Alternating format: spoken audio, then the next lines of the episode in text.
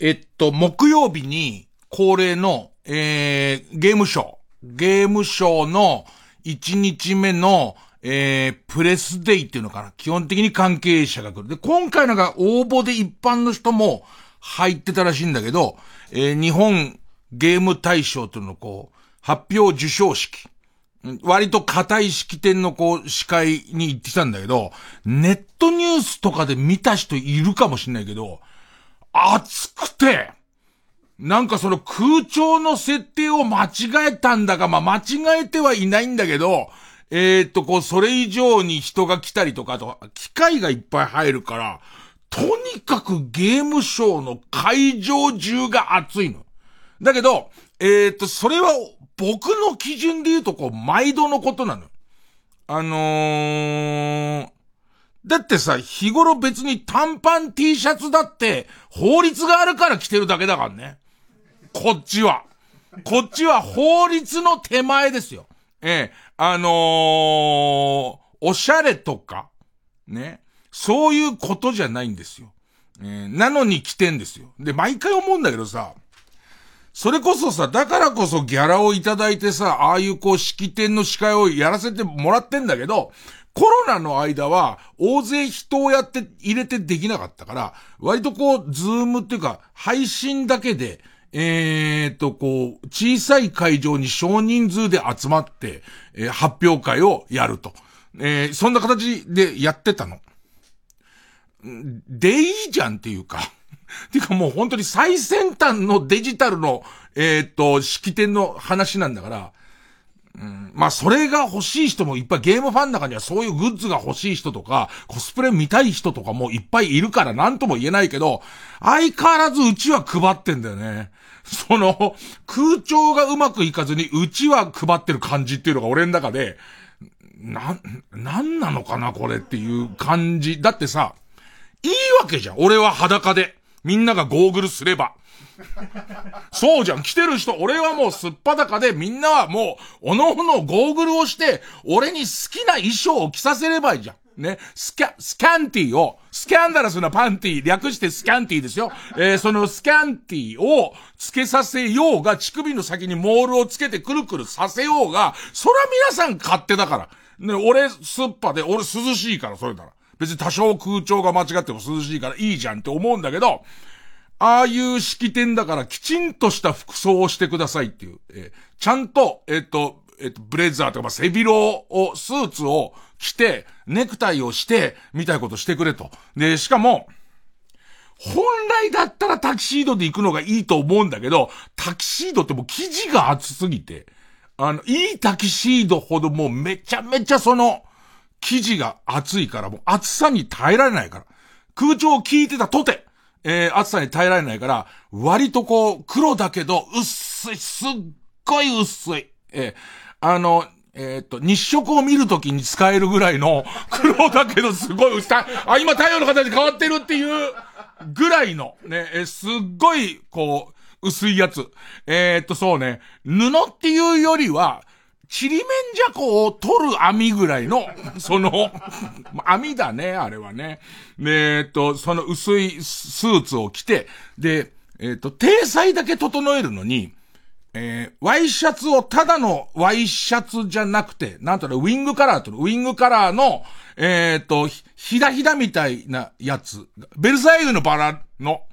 えっ、ー、と、ベルサイユのバラの、えっ、ー、と、デブが着てるね、サイズが L サイズ、L サイズのバラの、だから、えっ、ー、と、今偶然噛んだら面白いのできそうだったから、なんか今面白い、面白いのできそうになってる。え、L サイズとベルサイユが、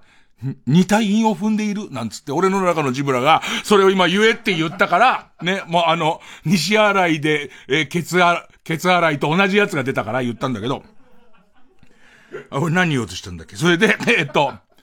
そのひだひだのついてる、ひだひだのついてる白いウィングカラーのシャツって、半袖がないの。言われてみればおか、なんか、清掃って長袖って決まってるから、そこでだから、もうもはや裸でいいと。裸でよくて、いつもだったらランニングと、あのー、えー、っと、短パンで、まあ、リュック背負って傘さして、でいて、えっと、鉄道の路線を歩いている俺がですよ。ね。えそれで、えっと、伊集院さんと松本伊代さんそこ入んないでくださいって言われたりとかする。ね。ごめん、時代が、ごめん、今タイムリープがあんまりしすぎておかしくなってるけど。まあ、要は、本来だったら、ランニングシャツだろうが、全裸だろうが、いい俺が、え、肌着のシャツを着て、長袖の首がキュッと締まった、その、えっと、割と厚手の、ひらひらのシャツ着て、その上から薄いとはいえ、もうスーツ着ちゃって、で、首んとこもこう蝶ネクタイをししちゃってるから、もうそもそも暑いわけ。そもそも毎年暑くてマックス超えてっから、別に今回空調が壊れてようが、燃えていようが、俺にはよくわかる暑いもんだっていう感じだから、それは直接僕自体には被害はなかったんだけど、それでも暑いのと、やっぱり毎年緊張すんだよね、その、ゲーム業界にとっては年に1回の大イベントで、今年度、ね、えっと、4月から4月に出たゲームの中で、まず、多分1万本ぐらい出てんじゃないかな。そんな中から、11本の優秀賞っていうゲームを表彰して。で、で、それは打ち合わせの時に俺は聞いたけど、本当に契約に守秘義務がある。これ絶対漏らすんじゃねえぞっていう状態で、この11本の選ばれしゲームソフトを、えっ、ー、と、自分は、えっ、ー、と、知ってて。で、毎回、ソニーコンピュータエンタテインメントが入ってませんようにって思うんだけど、それはプレステの総本山だから入るんだよね。で、タイ、タイトル言ってから、その、えー、っと、株式会社、ソニー、えー、コンピュータエンタテインメント、他はエンターテイメントの会社もあれば、コンピューターの会社もあるし、まあめんどくさいの。で、それを、こう噛んじゃいけない感じ。あの、な、なんていうのかな？えっ、ー、と、思いつきで L サイズのバラとか言えるような環境じゃない。試しに落っこってたもの食ってみようみたいな環境。ナイフとフォークを使いなさいっていうことだから。ね？あと、床に落ちたものもちゃんとナイフとフォークで食べなきゃダメなやつだから、ここみたいに本当に手づかみだったりとか、ね？で、あの、食べていいようなとこじゃないから、まあまあ緊張する中、まあその最初に知ってる11本の優秀賞の中に、ソニー、コンピューターエンターテインメント入ってんのよ。でもそこがもうちょっともうすでにドキドキなわけ。で、さらに僕が発表しなきゃいけないのは、その11本の優秀賞をその場で初めて発表して、で、えっ、ー、と、会場に入ってる候補に入ってますよ、つって呼ばれてる、えー、そのゲーム会社の関係者の人を壇上に促して、で、トロフィーを渡し、表彰状を読み、えー、インタビューを軽くしてっていう作業をして、で、行ってその11本が全部終わったら、今度11本の中から、え、本年度の、えっ、と、1番のソフトですよ。ね。ええー、日本ゲーム大賞という大賞を発表するっていうとこまでが、まあ、えー、僕の仕事です。で、で、会場今回その抽選で、えー、事前応募してくれたゲームファンの人も入れるになってるんで、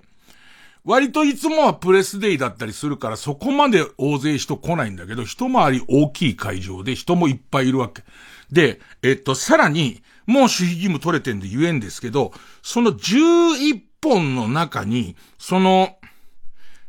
えー、ソニーコンピュータエンターテインメントの他に、まさすがに俺大体11本に入るようなゲームは、毎回、こう、すぐわかんだけど、こう、あれ、これ入ってんだっていうゲームの中に、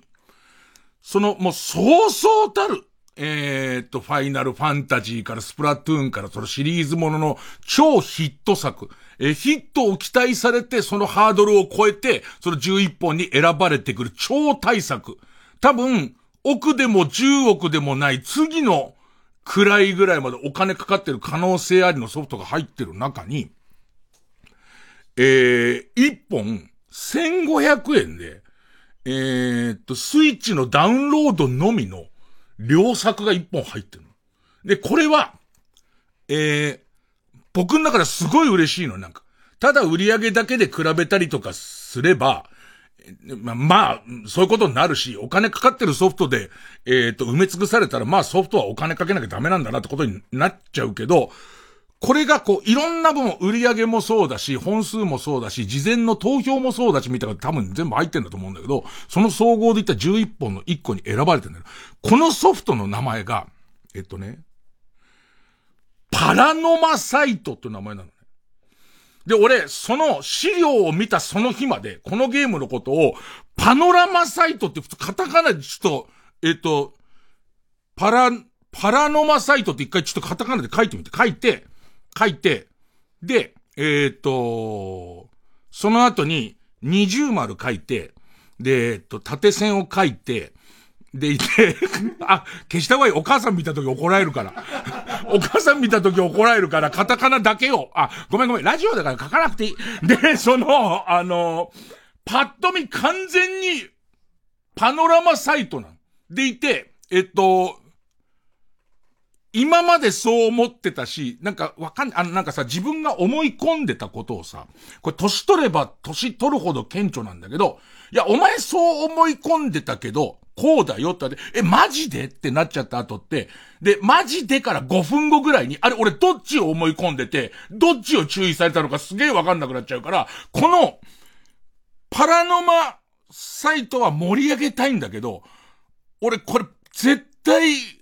パノラマって言っちゃうな、みたいな。なんか、あ、なんつったらいいのかな、あのー、トイメンの、電車のトイメンの席にさ、だらしなく座ってケツ落ちてきたおばさんのパンティが見えてる時に、見ちゃダメって思うほど、なんか3分に1回ぐらい見ちゃうみたいな、あの感じで、それ絶対間違えちゃダメみたいなことだから、蝶の柄入ってんだ、なんつって。ああ、見ちゃダメだつって。あの感じ。ね。これやべえな、この、絶対パノラマって言っちゃダメだって言う、えっ、ー、と、思うたびに言いそうで、もう始まる寸前まで、パラノマ、パラノマ、パラノマ、なんつって。で、たまに、パノラマじゃないよなんて自分にちょっとこう、ボケてみたりとか、あああーってなって。で、これが多分ね、11作品のうちの8番目ぐらいに入ってるわけ。で、他は大体お馴染みのタイトルとか、ちょっと、まあまあそういう変な引っ掛けがないようなタイトルがすごい多い。多い中で、すげえ、その、まあ、まあ、結果から言うと俺ちゃんとパラノマ言えたの。言えたし、ちゃんとそこは盛り上げられたし、そこそこミスのない回だったって、その、要するに、あの、伊集院さん、あの、ありがとうございましたって言われて帰ってる、結果的には。でも実は、えー、っと、俺の中ですっげえでかいミスを一個だけしてて、あまりにその、熱くて、さらには間違えちゃダメってプレッシャーかかってて、したら最初の作品が、モンスター、ハンターライズかなんかの。まあ、そら順当に入るでしょ。一本目が、えっ、と、俺の言うことはモンスター、ハンター、ライズ。あとなんか、もう少しサブタイトルついてた一番新しいやつ。モンスターハンターライズ、えー、っと、サンブレイクみたいな。まあまあ基本的にわかりやすいカタカナの名前で、で、えっと、えっと、ドラムロールみたいなのになって、で、えー、会場のでかいモニターにそれが出たら、え、え、日本ゲーム大賞2023優秀賞、えー、最初の作品は、えー、モンスターハンター、えー、ライズ、サンブレイク。株式会社、カプコン。なんか言ったら、えっ、ー、と、カプコンのその、えっ、ー、と、開発の人が上がってきて、で、ちょっと軽いインタビューをするんだけど、なんか、その、何、何年ぶりかにコロナを挟んで、割と大々的にやったってことで、ちょっと段取りが変わってた中で、その時ふっと気づいたのは、毎回、その壇上に上がる人の名前が必ず書いてあったのが、えっ、ー、と、今回なかったの。今回なくて。で、そういう場合はその場でその人に、こう、もうマイク向けちゃって今のお気持ちはって聞いちゃうわけ。そしたらカプコンから、この作品のディレクターをやった人と、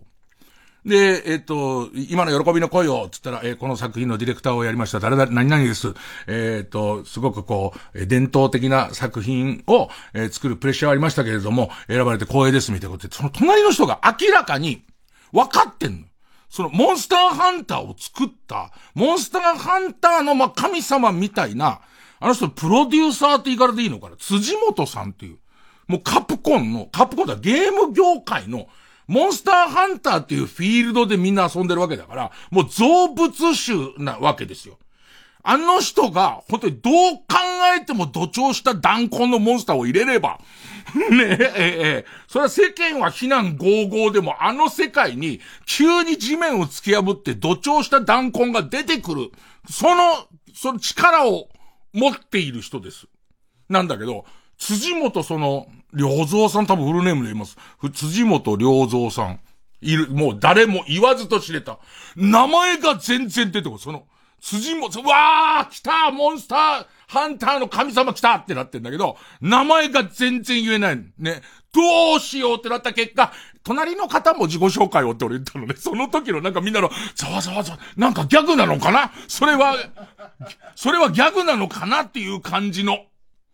隣の方だって。隣の方って言った時の、なんか俺のバクバクと、辻元です。それそれですっていう。もうそれも全然眉一つ、一つ動かさずに、なんとか、な、乗り切りましたけど、乗り切ってないったら、辻元さんも何度もお会いしてて、そんなこと言われてるから、辻元さんは俺がその辻元さんを知らないわけはないと思ってる。知らないわけはないけど、何か面白いやつの可能、なんつったらいいのかなあのー、プロ野球界で大谷に、ああ、背高い方ですね、なんつって。その感じだから、えー、じゃあ、続いてはこちらの背の高い方ですって言ってたらボケじゃん、もう絶対。その感じ、ね、でどちらを守られてるんですか？っていうことになった時に、面白くないけど、ボケのとこに片付けられるじゃん。でもトーンが、セレモニーのトーンで、そこまでギャグも言ってて、お足元のお悪い中、ご足労いただいてなんて言ってるイベントで、そんなボケもないじゃん。す、すっげえ辻元さんが微妙な感じで、え、あ、あ、えー、カプコンの辻元です、なんつって。本当に、でも、あれを完全にボケだって解釈されたら辻本さん負けずにボケてくるから、そうです、私が変なおさんですって言うじゃん。そうすると俺ずっともう変なおじさんって、その後またさ、いろんな賞を取ってくからさ、辻本さんが。その度に、変なおじさん、あ、それでは変なおじさんってやらなきゃならなくなっちゃうから。まあ、なんか、焦ったね。いつもは、絶対知ってて、当然な人が前に来てて、なんか芸名がはっきりしない時には、あの、大体、えっと、適当な名前を、名前を、ね、えっと、組取式弁上さんですとか言うわけで、そしたら私組取式じゃないですよ。で、なんとなくいけるから、えっと、向こうがなんか言ってくれるから、あ、違ったっけ？なんつってと言ってくれるからいいんだけど、もうセレモニーでそれも封じられてる中で、まさかのその、辻元さんを、おと、隣にいらっしゃる方みたいな、やつやって、あと驚いたのはゲームショーで、まあ、結果はまあまあ、僕からすると、その、えー、パラノマサイトが入ったこと以外は大体順当みたいな感じの結果だったんだけど、後日聞いたのが、えー、っと、アマチュア部門って、アマチュアでゲーム制作を割と少人数とか個人でやってるゲームを作った人が表彰される。これもすごいことなの。ここで表彰されるとかでものすごいことなんだけど、それの対象に輝いた人が、あの、前にこの番組で話したことがある、あのー、うちの近所のマンションの一室で、ずっとこう、謎の VR のプログラムをしている、プログラマーの人の話を覚えてます？えっ、ー、と、僕らが感動したのは、えっ、ー、と、ゴーグルをして、プロジェクターに映し出されたおっぱいを触るとボヨンボヨンって揺れるやつとか、それからあと、おちんちんを、こう、なんていうの、チチビンタのおちんちん版みたいのを、え、アクションですると、それをチンチンがいい触れ方するのよ。ブルンブルンっていういい触れ方したりとか、いろんなそういうの作ってる人で、俺たち、俺とそれこそ、その、この構成の大家くんも一緒に行ったんだけど、机の上に、あれ裸眼だっけ？あれゴーグルかけたっけ？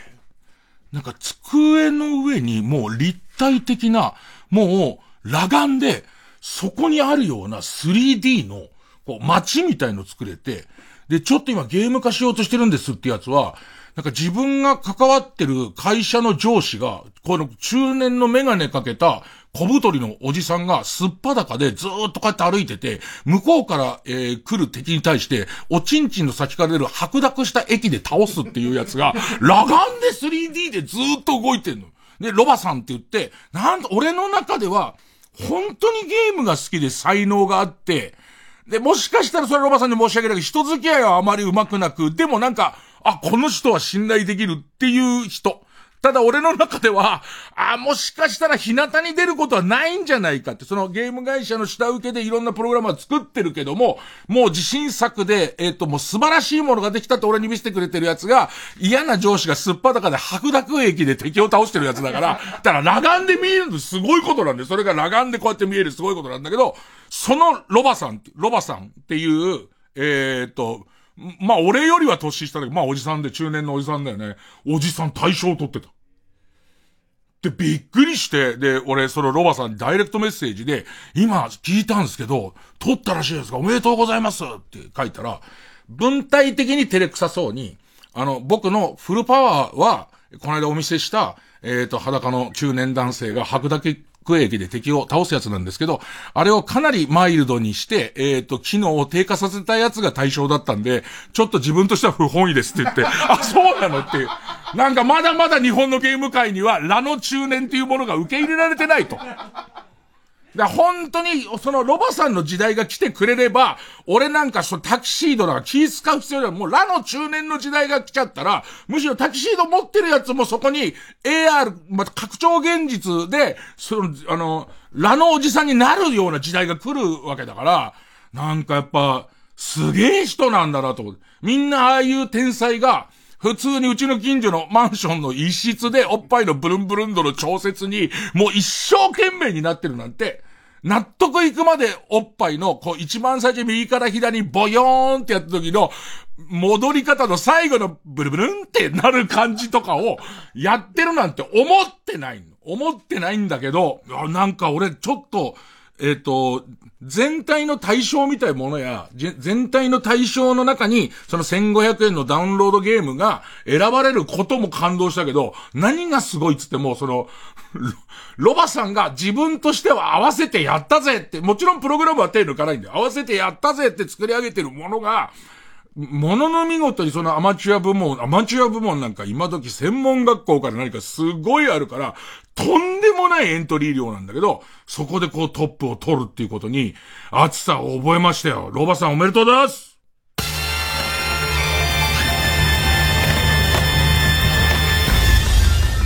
月曜ジャンク、一分光る深夜のバカ力。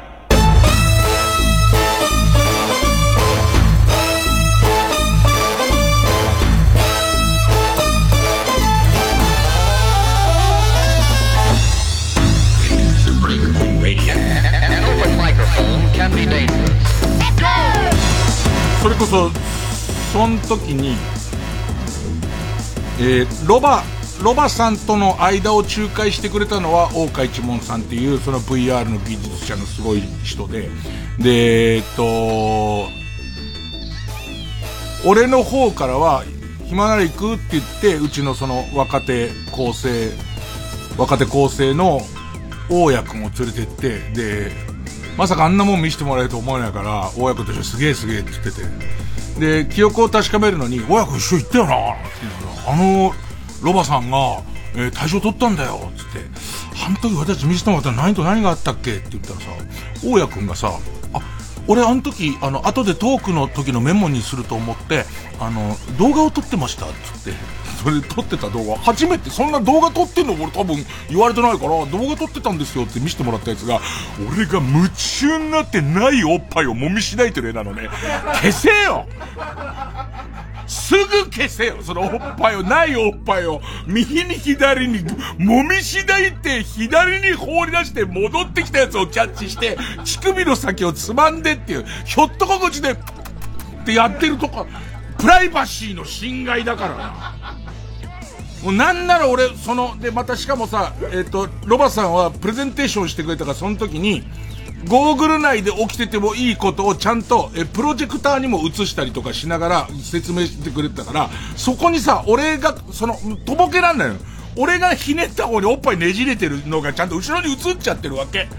あれ一回俺に渡してもらって、あそこの絵を何かに変えた方がいいと。コアラに。ねコアラをとじゃれてる絵に変えないと、だそれをもう、ディープフェイクっていうんですか？その全く、えっと、本当はおっぱいのしありもしないおっぱいの CG を揉んだり吸ったりねじったりしてる絵なんだけど、あれをディープフェイクで、コアラをめでて、双子のコアラを右に転がしたり左に転がしたりとかして、で、コアラちゃんのお花を、ってやってる絵に変えないといけない。難しい。未来の未来が来てくんないと。ね、未来の未来でなんとかしないと。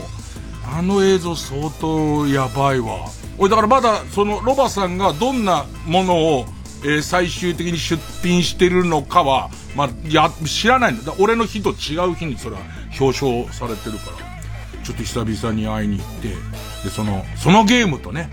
で、あの、おっぱいの方もし新しいバージョン 参考までになんですけどって、おっぱいのば、なんか新しいバなんかわかりませんけど、えっ、ー、と、4個おっぱいあるようなやつが出たりはしてますか それ進化じゃねえ。で、えー、曲。羊文学。モアザンワーズ。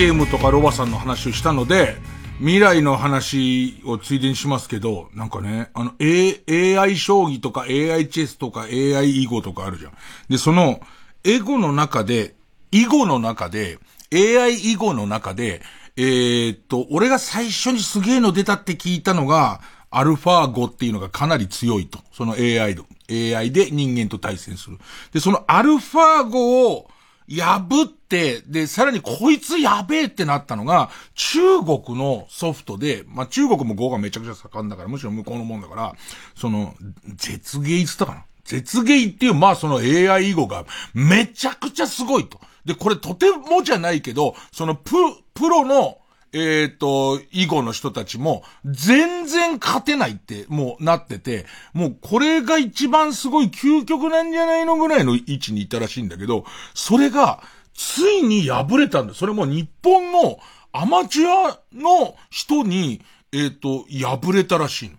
で、それが、あ、そういうことなんだと思ったのも、ありとあらゆるパターンを、どんどんこう食わせて AI で学習していくじゃん。やっぱりそこなんだっていうのは、実際じゃあどういう手を打ったんですかってやると、そのアマチュアの人はよくわかんない自爆作戦みたいな、全然ありえない、勝とうとする人だったら絶対やらない。まあもちろん、その人はやっぱりアマチュアとはいえ囲碁の知識はあるから、えっ、と、こういう風に崩しながら、実は最後に向こうがわけわかんなくなっちゃったらこうさせるみたいなわかんなきゃ、え、囲碁は刺すだけ打つだけで、えっと、ここを間違えるとすっげえうるさいよ、囲碁の人。い、囲碁は打つ？囲碁は打つ？本当？ね、囲碁は打つ？ね。えー、っと、で、それ、ね。えー、で、勝ちますと、その無敵って言われた、そのソフトにめちゃくちゃな、本当に自爆攻撃みたいなことで、もう、要するに向こうが AI が見たことねえて、こいつ撃ってきてるけど、どうなんだろうみたいなことで、えー、っと、まさかの、大勝利。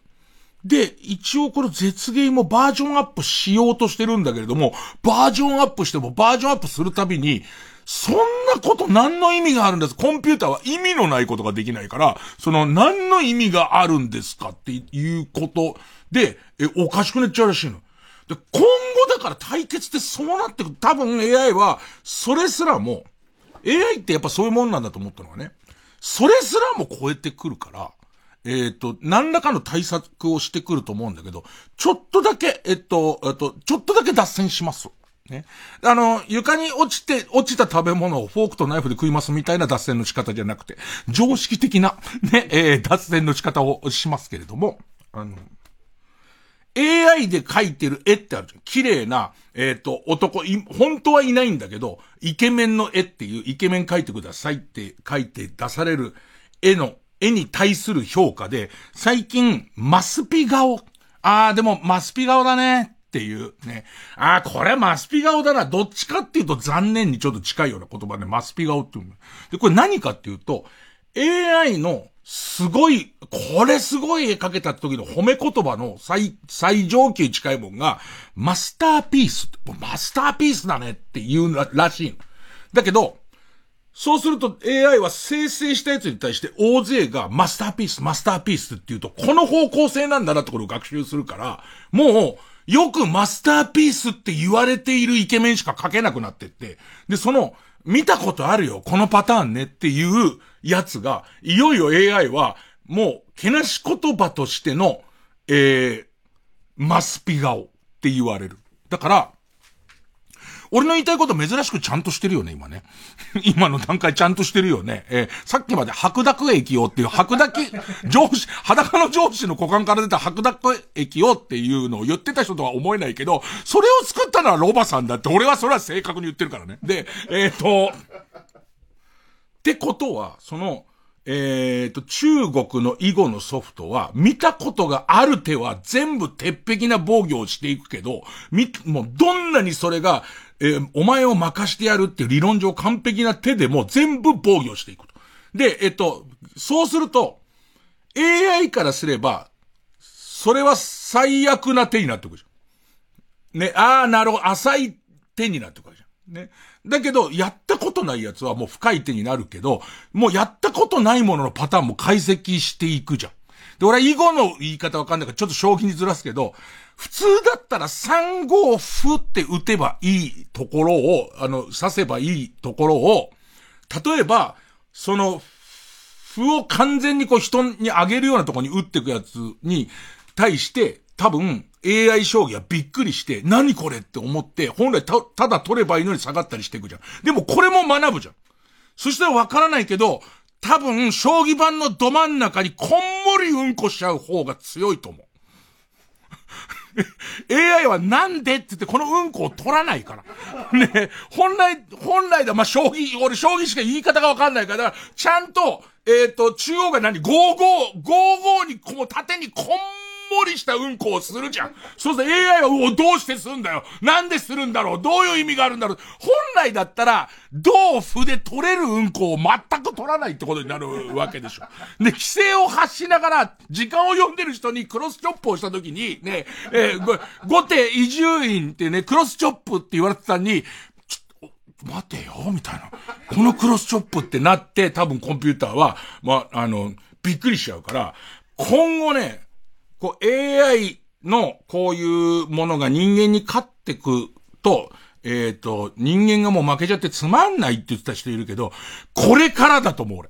これから AI 対人で、もう、十、名誉難談みたいな、いいおじいちゃんが、ね、こう、センスを急に攻防にさせながら、俺の手はこうだってやるから。で、いや、それその前にバスって開いて、パタパタパタパタパタパタパタ、魚つって、ね。で、そうやった途端に、向こうのコンピューターとかどうしていいかわかんない。コンピューターも前の戦いで魚見てるから、魚をやってくるとは思う。だけど、コンピューターもなんかもう上手魚やってくると思うけども、その後にまたやってくる新しい手みたいなやつが多分コンピューターに読めないから、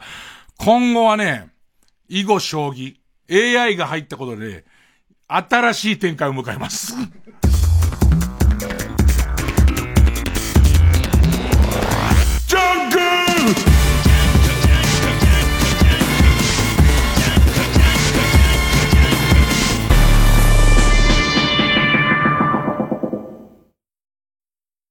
TBS ラジオジャンク。この時間は小学館マルハニチロ他各社の提供でお送りします。王宮に仕える地味で口下手な新人カーリン。その裏の顔は極悪政治家が送り込んだ暗殺者。誤解です。私友達が欲しいだけです。不器用少女が奮闘する中華ファンタジー暗殺後宮コミックス発売中小学館。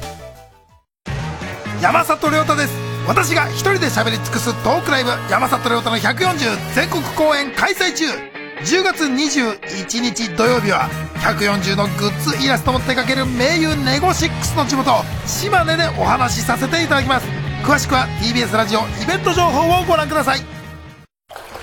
やっぱりうちのお風呂最高だね。そうだな。一緒に100まで数えたら出ようか。うん。98、99、100よし。ちょっと待って。TBS のポッドキャストは100以上の番組があるんだよ。負けてられないね。パパ。101、102、103、えー、まだまだ新しい番組が増えています。TBS ポッドキャストで検索してください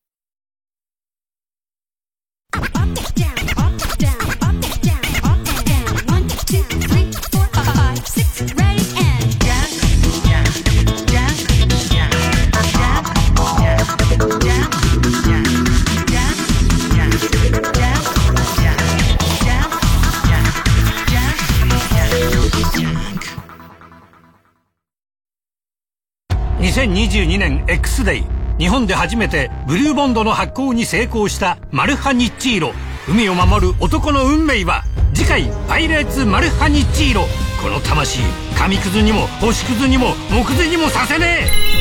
え。本当のお宝は海だからな。マルハニチロ。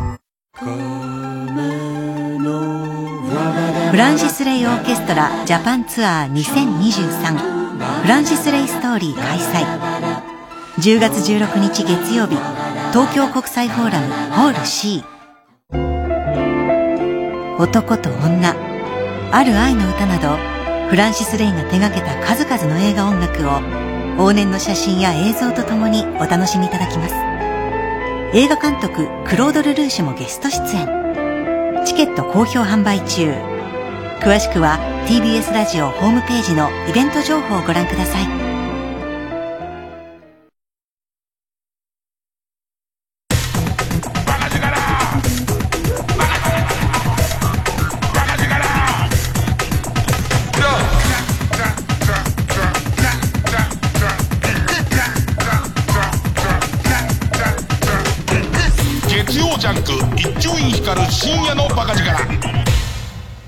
絶対さ、これ聞いててさ、あの、囲碁がすごい好きだったり、それか、あと、将棋で囲碁を例えてたりとかさ、あと AI に関してももっと詳しい人でさ、なんかもう怒ってる人いるんだろうな、間違ってるっつって。ねえ間違ってるに決まってんだろ、バカ。ねえ、そんなの。間違ってないわけがないだろ、その間違ってっ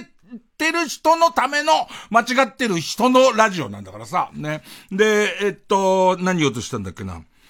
で、おそらくコンピューターは、コンピューターはおそらく、その、えー、もう人間国宝とかになりそうな名人が、肛門にセンサーしてパッて開いて、さらっつって言ったやつに対して、えっ、ー、と、すっごい、あ、魚が勝つんだってもう AI 覚えちゃってるから。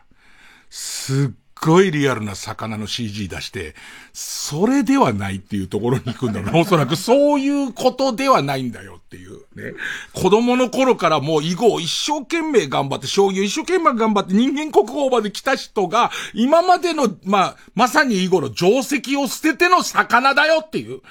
ねえ。ね、で、えー、っと、その 3D プリンターでもうリアルな魚出しちゃうのとは全然話違うんですよ、みたいな。でもだからそういう風に、なんとのかな。え、思いも、バグとは言わないけど、ね、データが少なくて、こういうところでうごめいてることを勝手に解釈して、なんていうか、思考パターンみたいなものの穴ぼこの方を多分そのアマチュアの人は読んだんだろうね。えっ、ー、と、こういうことをしてくるときには警戒した方がいいとか、こいつつい思っちゃうようになってるよね、みたいなに合わせてくることを多分読んで、えその隙を埋めてきて、で、それがなかなか逆に新たなバージョンアップの方には、えっ、ー、と、うと、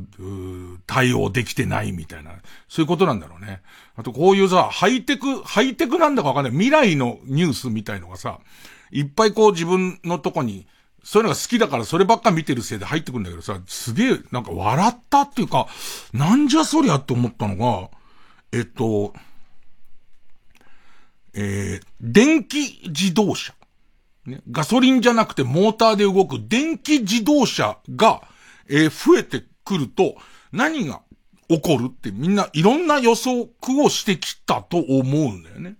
で、こう世界情勢みたいのも、例えばじゃあその、えっとガソリンみたいも値段が急に下がるから、ガソリン、石油、産油国みたいとか困んじゃないかとか、で、その産油国とのパワーバランスで何かこう世界平和が乱されるんじゃないか、いろんなこと考えるわけじゃんね。そんな中で、見た人いるニュースで、深刻な土鍋不足の話。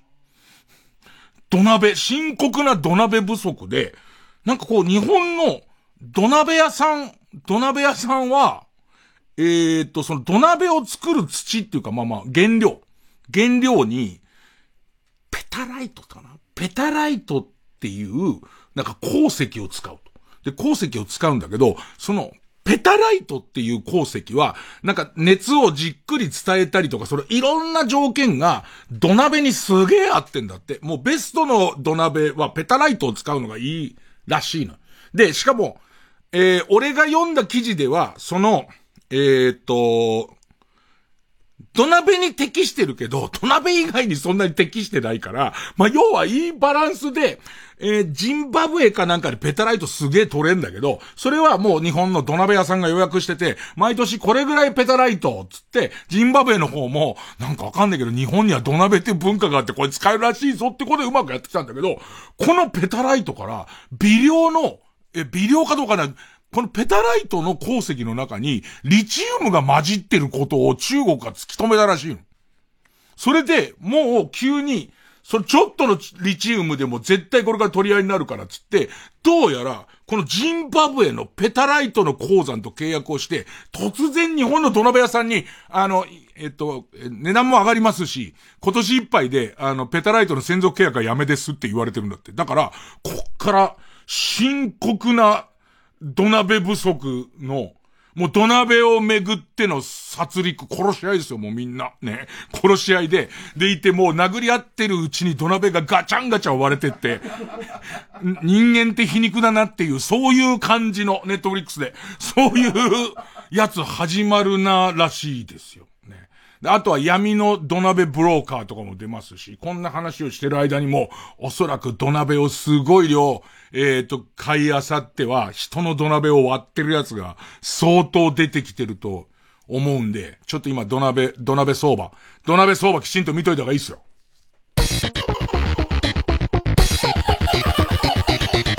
月曜ジャン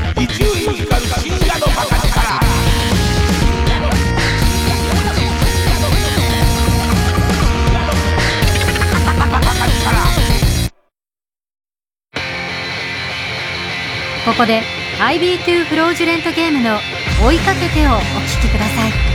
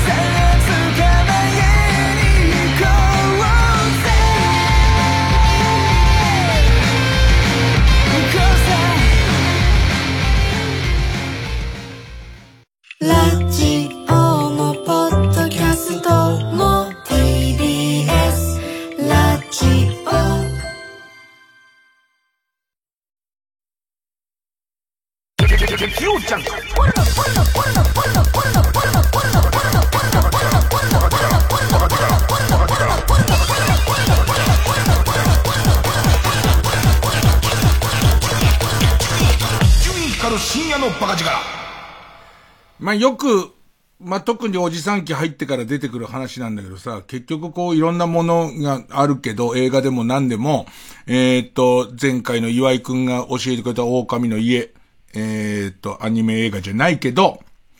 誰が教えてくれるかっていうのが結構でかくて、えー、っと、この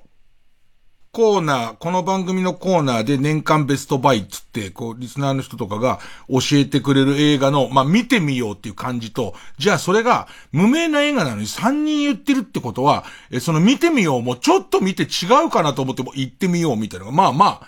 あ、あって、で、これが、なんか、ま、こういう時にもう人の名前を例えに出すのはやめよう。で、その、えー、っと、えー、あ、ごめんごめん、もう今顔、めぐみさんの顔はもう浮かんじゃってもうどうしようもないわ。別件で、また別件でね。また別件じゃねえよ。なんだよ、また別件って。その、なんか俺の中で、えっ、と、その、うと、信用できる人だったらこれぐらい、信用できない人だったらこれぐらい、リスナーだったらこれぐらいがある中で、河野和夫が意外に、こう、神さんと見てるドラマみたいのが、こう、河野も、神さんも、思考が全く違うのに、一緒に見られてるドラマっていうのは、意外に、俺も神さんと見られることが多い。で、えっと、したら今度最近なんかハマってんのあるって聞いたら、えっと、ディズニープラスの、ディズニープラスでやってるムービングっていうドラマが、なんかその、ま面白いって言い方とはちょっと違ったんだけど、なんか、えっと、やめられないんですよ。これ正しい言い方かなんか、なんかやめられなくて、今こう、神さんと、えっ、ー、と、えー、河野家ではすごいハマってるんですよって言われて、で、うちも神さんと話してる時に、神さんと、えっ、ー、と、電話で話してる時に、ああの、最近河野が言ってんだけどさ、ディズニープラスのそのムービングっていうのを、河野家ハマってるらしいよって言って。そしたら、後で LINE が来て、見始めたけど、あのー、止まらなくて、5話ぐらいまで一気に見ちゃった。みたいな。で、ただ、ここすごい、うちの今度神さんの言葉で大事なのは、うちの神さんが、ただこれは、うちの神さんめちゃめちゃドラマ見るから。で、しかもこれ韓流ドラマなのね。で、その韓流ドラマも見るから、えっ、ー、と、俺よりこうドラマの見方の作法がまあ分かってる人なんだけど、これは最終話まで見ないと人に進めていいかどうかがよくわからないっていう表現だった。で、俺は別にその、えっと、神さんとの共通の話題が欲しいから、じゃあ俺も追っかけてみようかって思って見始めたんだけど、おそらく、その神さんと河野の、えー、っと、推薦がなかったら、俺多分1話で、1話でやめてるけど、二人がそう言ってるからな、みたいな感じで続けたら、ちょっと止まらなくなってきて、今僕は20話中、神さん終わったって言ってた。で、で、河野も終わった。で、俺は今20話中の9話まで来たっていう段階で、俺はまだ、これは終わらないと、こう人に、えー、言い悪いが言えねえなっていう状態で、で、神さんにも河野にも、で、終わったお前らの言い悪いはどうなのっていうと、その言い悪いを言うためには結構ネタバレをしなきゃならないから、どうしますみたいな。うん、ぶっ殺したいですけどね、その言い方はね。えーまあ、神さんにはそうだねなんつって。気遣ってくれてありがとうねなんつって同じようなこと言われてますけれども。ね、えー、で、えー、で、このムービングっていうのの、で、これもさ、また、その、えっと、うちの神さんも、河野和夫も、えっと、まあ、えぶっ殺しちゃったのにごめんね。今更褒めて、河野和夫も俺への進め方がうまかったのは、ほとんど何の内容も言ってなくて、俺は今その9話まで立て続けに見て、早く10話、11話、まあ20話まで見たいなって思ってる状態ではあるから、どこまでバラすかわかんないんだけど、頭のとこだけ聞いて、頭のところで全く嘘を言ってないって、嘘を言ってないってのは前で河野が、えー、確認して。主人公、主人公の男の子と、まあ、女の子がいるんだけど、えっ、ー、と、高校3年生の多感な頃です。で、受験寸前というところです。でいて、まず女の子の役者がベタ可愛い。で、その、ロングヘアで、俺のもう、ドンピシャな顔。ポニーテールもする。ね、えー、もう55のおっさんはポニーテールが好きね、えー、もうするし、なんか、ある日、その内向的な主人公の男の子が遅刻寸前に学校行こうとする。で、行ってバスに乗って、で、自分は乗り換えのバスの乗り換えで今度スクールバスに乗る。で、そのスクールバスの、えっ、ー、と、入り口のところで、えー、見たことのないその女の子主人公が、えっ、ー、と、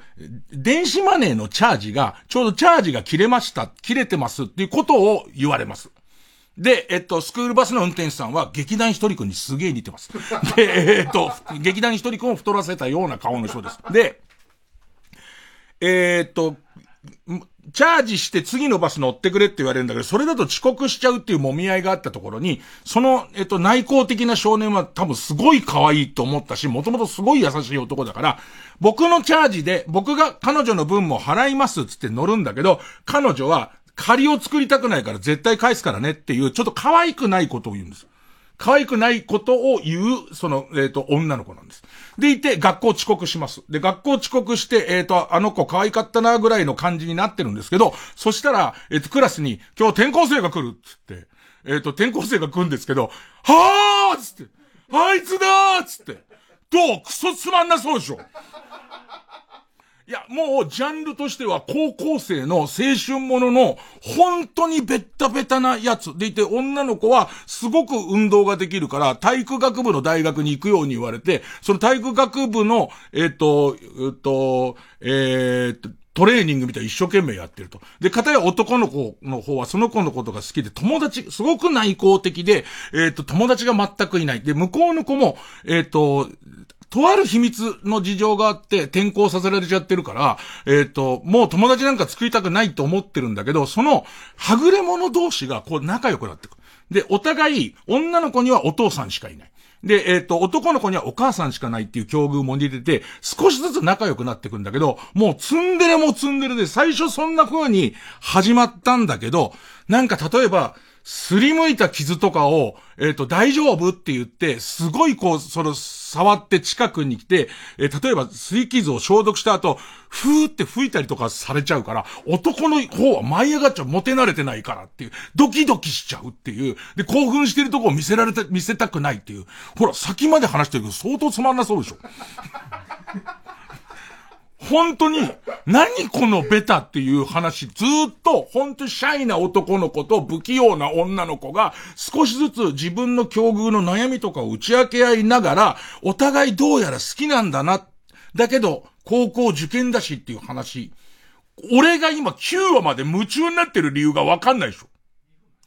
で、これと同時に進行してるストーリーが、えー、韓国とアメリカの国家機密による生物実験っていう、あとは見た方がいい。あとは見た方がいい。これ、本当にびっくりすることに完全にミックスされてる。完全にミックスされてて、ほん、ちょっと耳の後ろが痒くなるような、なんか俺、これすげえこの手のやつ中学校ぐらいの時好きだったなっていう、その不器用な、えっ、ー、と、若者たちの、高3の恋愛と、それに嫉妬する男みたいなことは、完全にちゃんと成立してて、全然ギャグとかでも、いわゆる、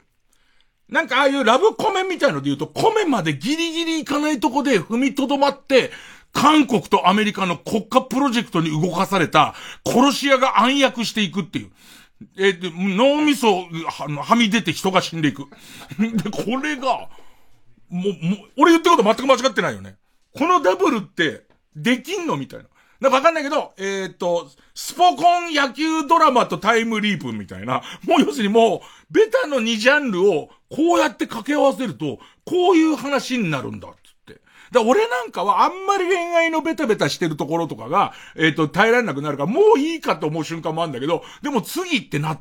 てくから、今んところは止まんなくて、で、俺の感想としては、ただこれね、20話までいかねえと、進めてよかったかどうかわからねえっていう感じ。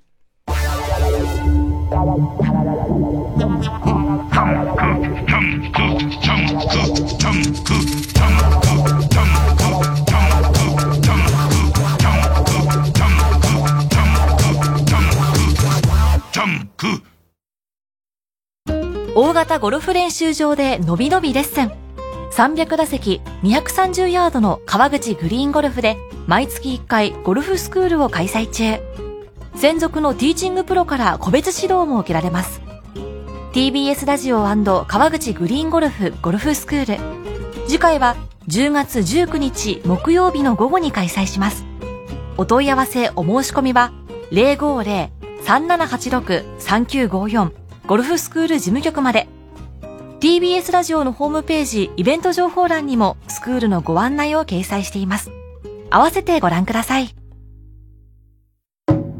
TBS ラジオ協力夢の三共演2023三枚看板大看板金看板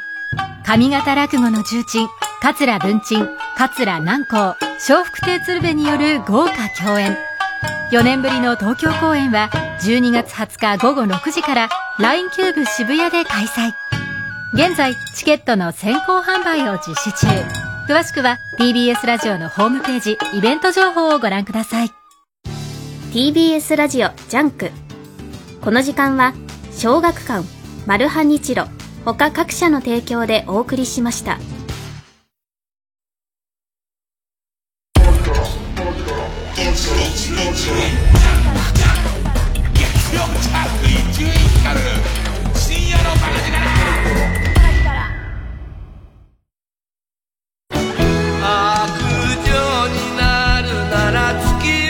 アルバム「あの頃の青春を歌う」発売いたしました。ジャンルを超えて吉幾三が16曲入っています。あの頃の青春を歌う女歌に。ぜひ聴いて思い出してください。TBS ラジオ公演渡辺宙明メモリアルコンサート。去年12月に行われた感動のオーケストラコンサートが帰ってきた。出演は櫛田明中川翔子堀江光子魔女渡辺俊之渡辺俊之の指揮で中名ゆかりの歌手たちが歌う馴染みの楽曲とレアな曲をお届けする豪華プログラム。渡辺中名メモリアルコンサートは10月1日日曜日東京文化会館で開催します。詳しくは共同東京0570-550-799 0570-550-799まで。TBS ラジオ公演林部聡コンサートツアー2023朝虹は雨夕日は晴れ。デビュー7年目今年のテーマはレインボー。一日に二度虹を見られたら。想像するだけでワクワクするそんな奇跡を林部聡の歌声でこの秋皆様にお届けします。ご期待ください。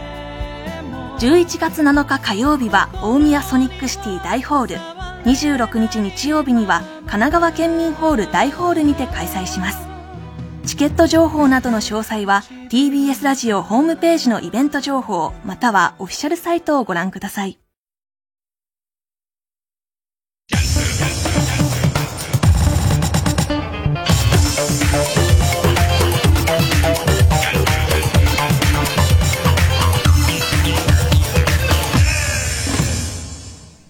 いや、だからたまたまその紹介してくれて先見ちゃってる、その河野くんが今目の前にいるから、目の、目の前にいるんで、なんかこう、話したくなっちゃうんだよね。あそここうだよねってなるんだけど、でも最低限、僕からしたら興味持ってもらって、えっ、と、面白いかどうかの担保は相変わらずできないけれども、3話見ても合わないって思ったら合わないで大丈夫だと思う。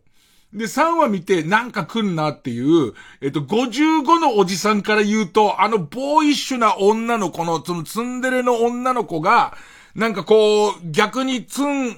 ツンが終わって仲良くなってきた時に、えー、っと、なんかその、例えば、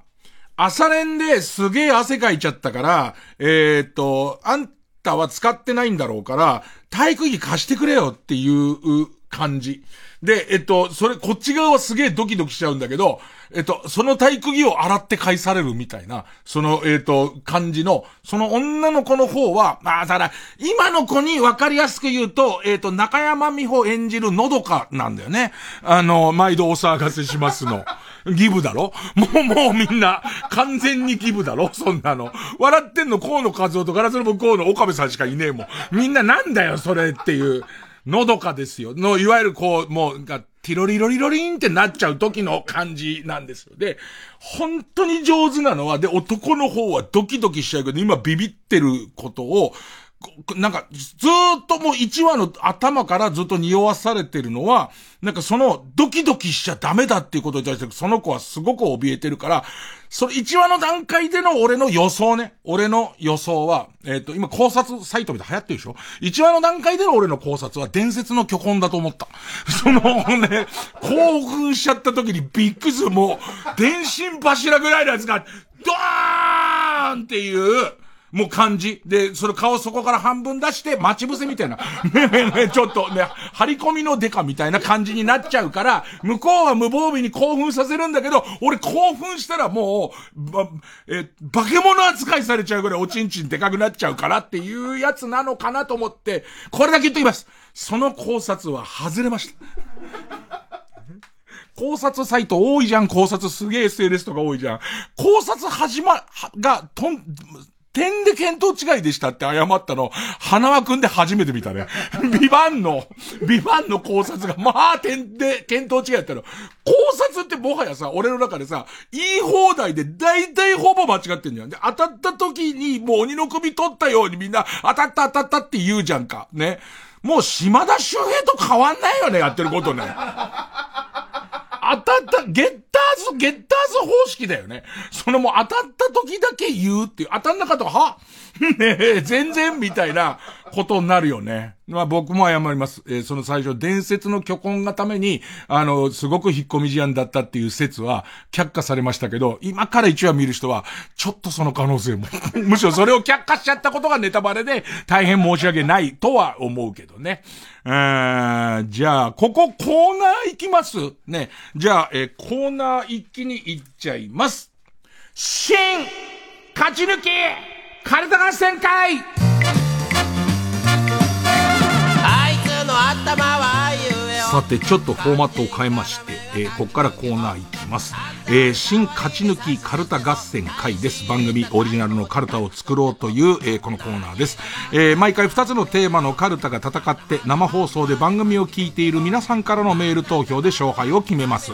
で、対戦するのは前の週に勝ち抜いたカルタと現在たくさんのテーマを同時に募集している予選ブロックの中で一番盛り上がっているチャレンジャーのカルタです。えー、勝つごとにあ行、家業、作業と進んでいって負けると予選ブロックに戻ります。で、和行を勝ち抜ければカルタは完成で、完成でゴールインです。同じ文字で3連敗するとテーマは消滅になりますと。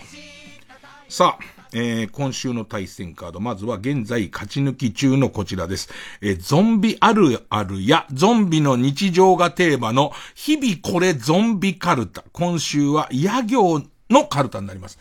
だからこの、えー、浜屋、浜屋だ、魔行。魔行の前でずっと滞ってて、本当に3年とか、やんなかった。200何十週ずっと間空いてて、急に魔行だから、ちょっと漢字がつかめないまま来てて、で、多分これやってくうちに、あ、こういうパターンもあるわ、みたいな、みんなこう紹介されていくと思うんだけど、野行に来てそれじゃ遅いのかみたいな、かなり今難しいとこにいるカルタです。えー、対する予選ブロックから登場のカルタは、ただただ、カレーに関することがテーマの強敵、みんな大好きカレーライスカルタ。で、これが和行で、だからここは勝てば勝ち抜きという形になります。えー、それじゃ早速行きましょうかね。こちらから、日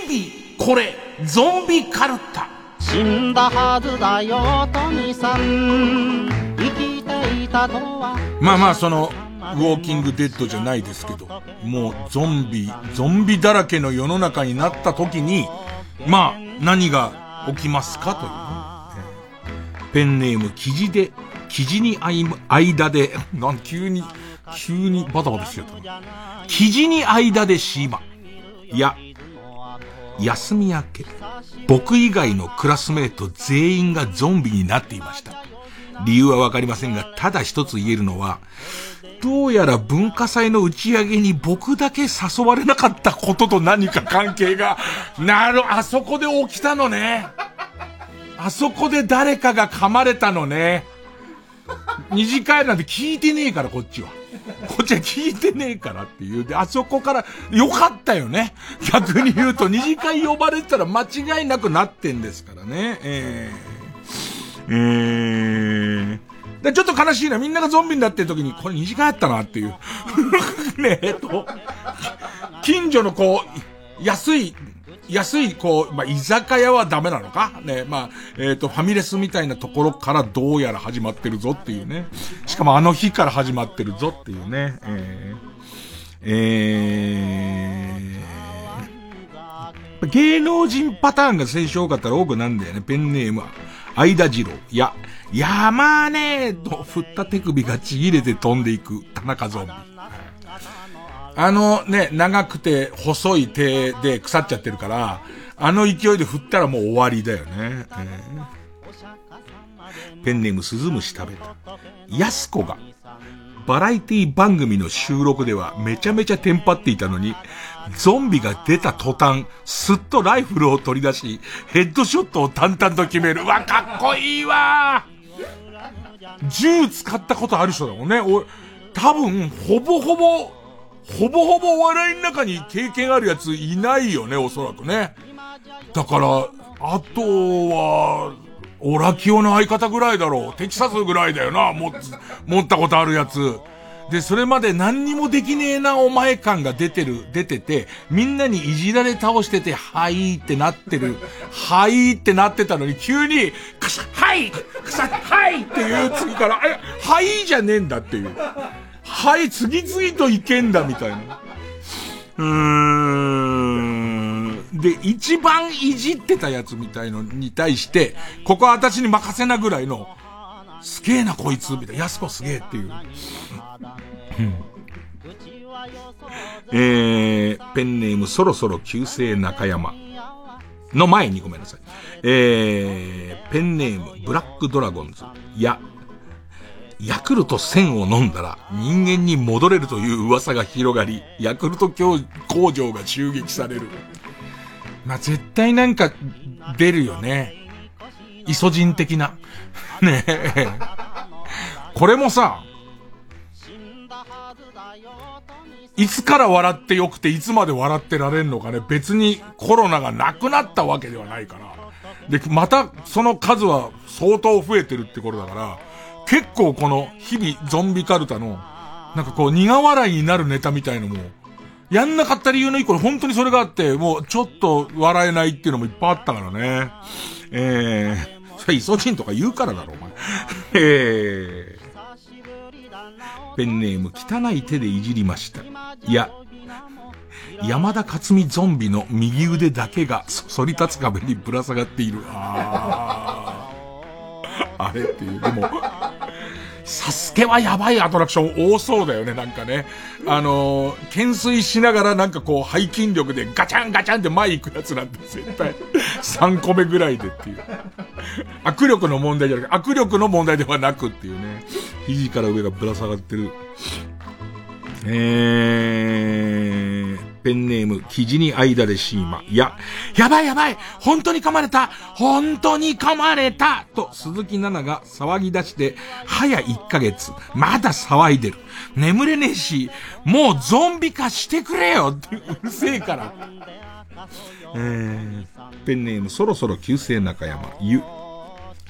有効期限は90日間と書いてあったので、30日もしないうちにもう効果が薄れ始めている気がする、軒先に設置したゾンビコナーズ。ゾンビコナーズね。最初のうちはゾンビ避けて通ったら結構近くまで来るぞっていう。ね、じっと見て U ターンするぐらいのそばまでは来てるぞ、お前。うーん。ペンネームナンバナンバー。ゆ。ユンボダンプゾンビは、人間だった時のようないい音が出ない。あー。デッドライジングだっけ？結構爆発するユンボダンプっぽい、俺っぽいゾンビ出てくるやつ。で、あれも、えー、なんかこう、タプンと音出したいのに、バーン爆発するか、それか、あとはくっついちゃうからね。えー、ペンネーム、人山人子。この人山人子は、犬山犬子お、お前、パロってる？ねえ。パロってみた？っていう。棒と点を取って一個ずつ。ゆ、ゆうちゃみは躊躇なくゾンビの頭をフルスイングしそう。あー。その感じあるね。ゆうちゃみが、ゾンビの頭を思いっきりバッカーンってフルスイングして、で、ゾンビの頭骨に右足乗っけて、どっからでも来いやーっていうところで、ちょっと勃起する俺はしないけど。ねいや、俺はしませんよ。当たり前ですよ。今いろいろ周りを見回したら、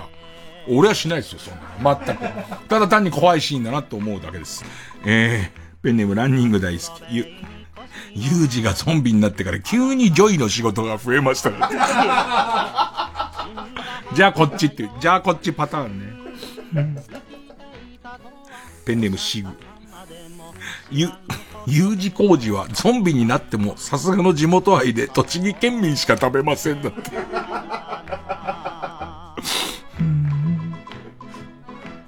ペンネーム北あかりの目覚め、ゆ、ゆ、ゆろりんさんだの後の、はーで勢いよく臓物を吐き出す堀内隆夫ゾンビ。なんすかね、あの、はー難しいんですよ。その、はーっていう吐息なんだけど、マイクに乗るぐらい大きい声出さなきゃいけないから、意外にお腹の腹式呼吸で、はーって出すんだけど、はーろろろろろって言っちゃうからね、臓物最初か最後まで出ちゃう。キャーっつって。やってんだ、アリス。ゾンビいっぱい出ても。ゾンビすごい出てもアリスやってんだ。うん、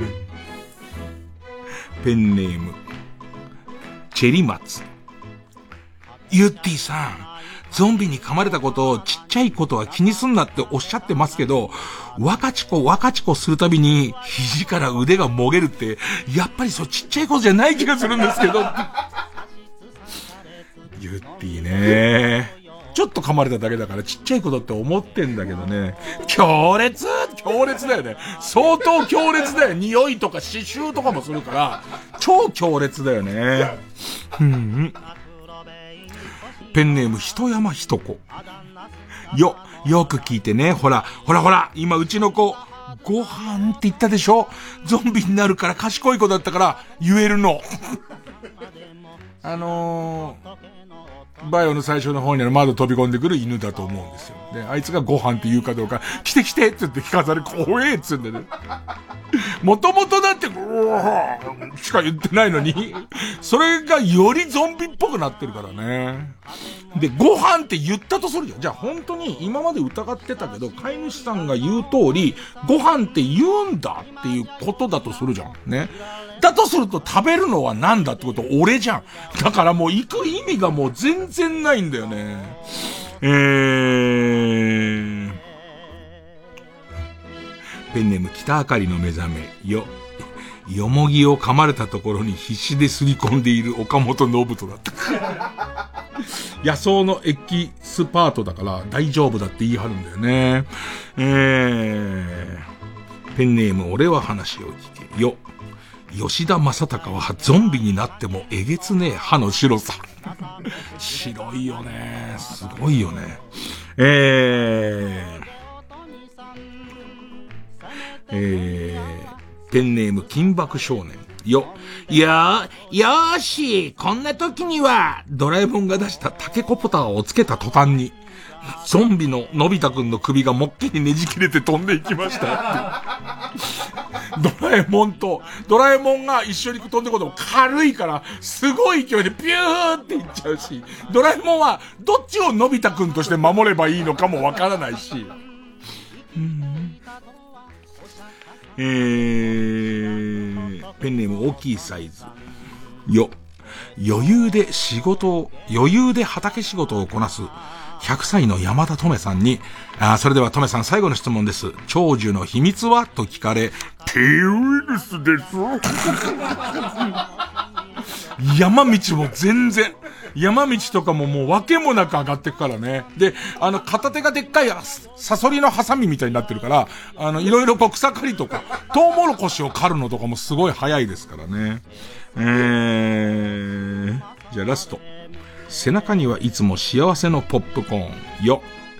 よせドアを開けるなあれは、原口秋正ゾンビが、感染していない人のモノマネをしてるんだ。ああそうか。うまい器用だからゾンビになってて、普通はもう、おーってなってんだけど、ちゃうねん、大丈夫やねんっていう、もうその、真似でやれるっていう。いやー、ということで、やゆうよ。少しずつパターン出てきましたね。えー、僕はあの、割とこう好きだったのは、あの、おばあちゃんが T ウイルスに、タイラントウイルスだっけ ?T ウイルスのおかげで格尺と歩いてる感じとかすごい好きですけどね。さあ、えー、行きましょう。対するはこちらです。みんな大好きカレーライスカルタ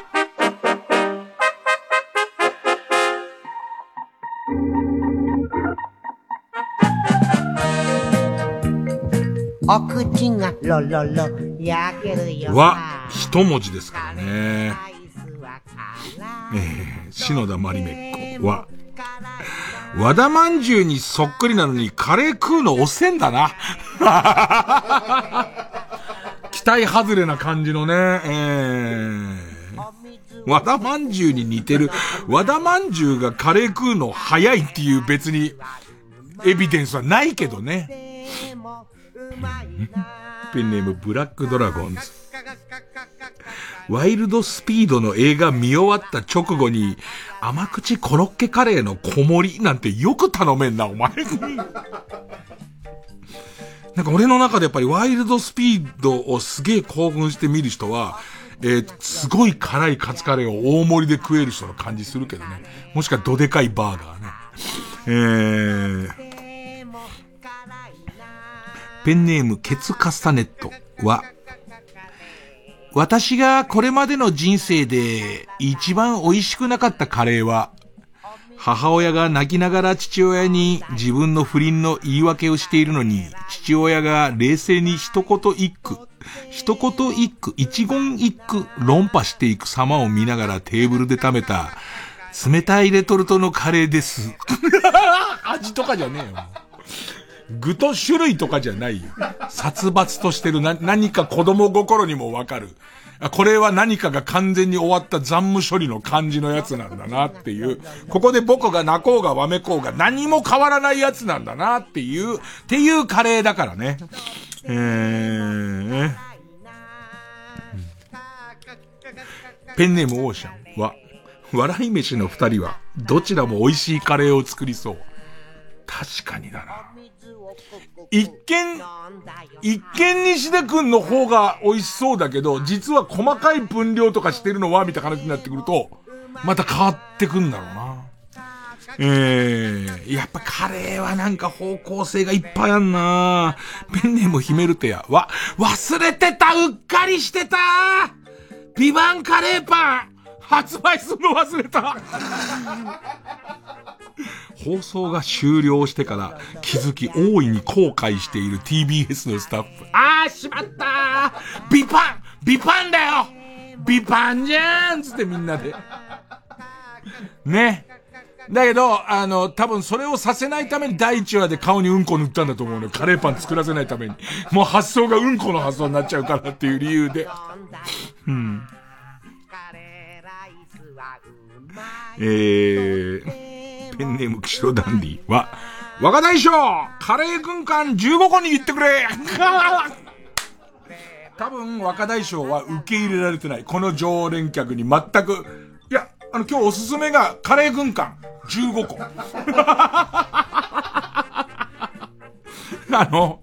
光り物とか全然注文しないからね。あの、なんか、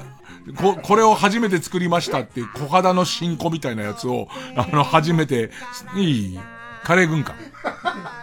で、カレー軍艦終わったら、いやいや、15個食べたらお腹いっぱいだから。もう、それ以外は食べる気もない。うん。えー、ペンネームボブサップは、わかる範囲で教えていただきたいんですが、えー、お宅様の激辛カレーを食べてからですね、セルフフェラをするまで大体どれぐらいの時間空けるのが、これ、あの、目安なんでしょうか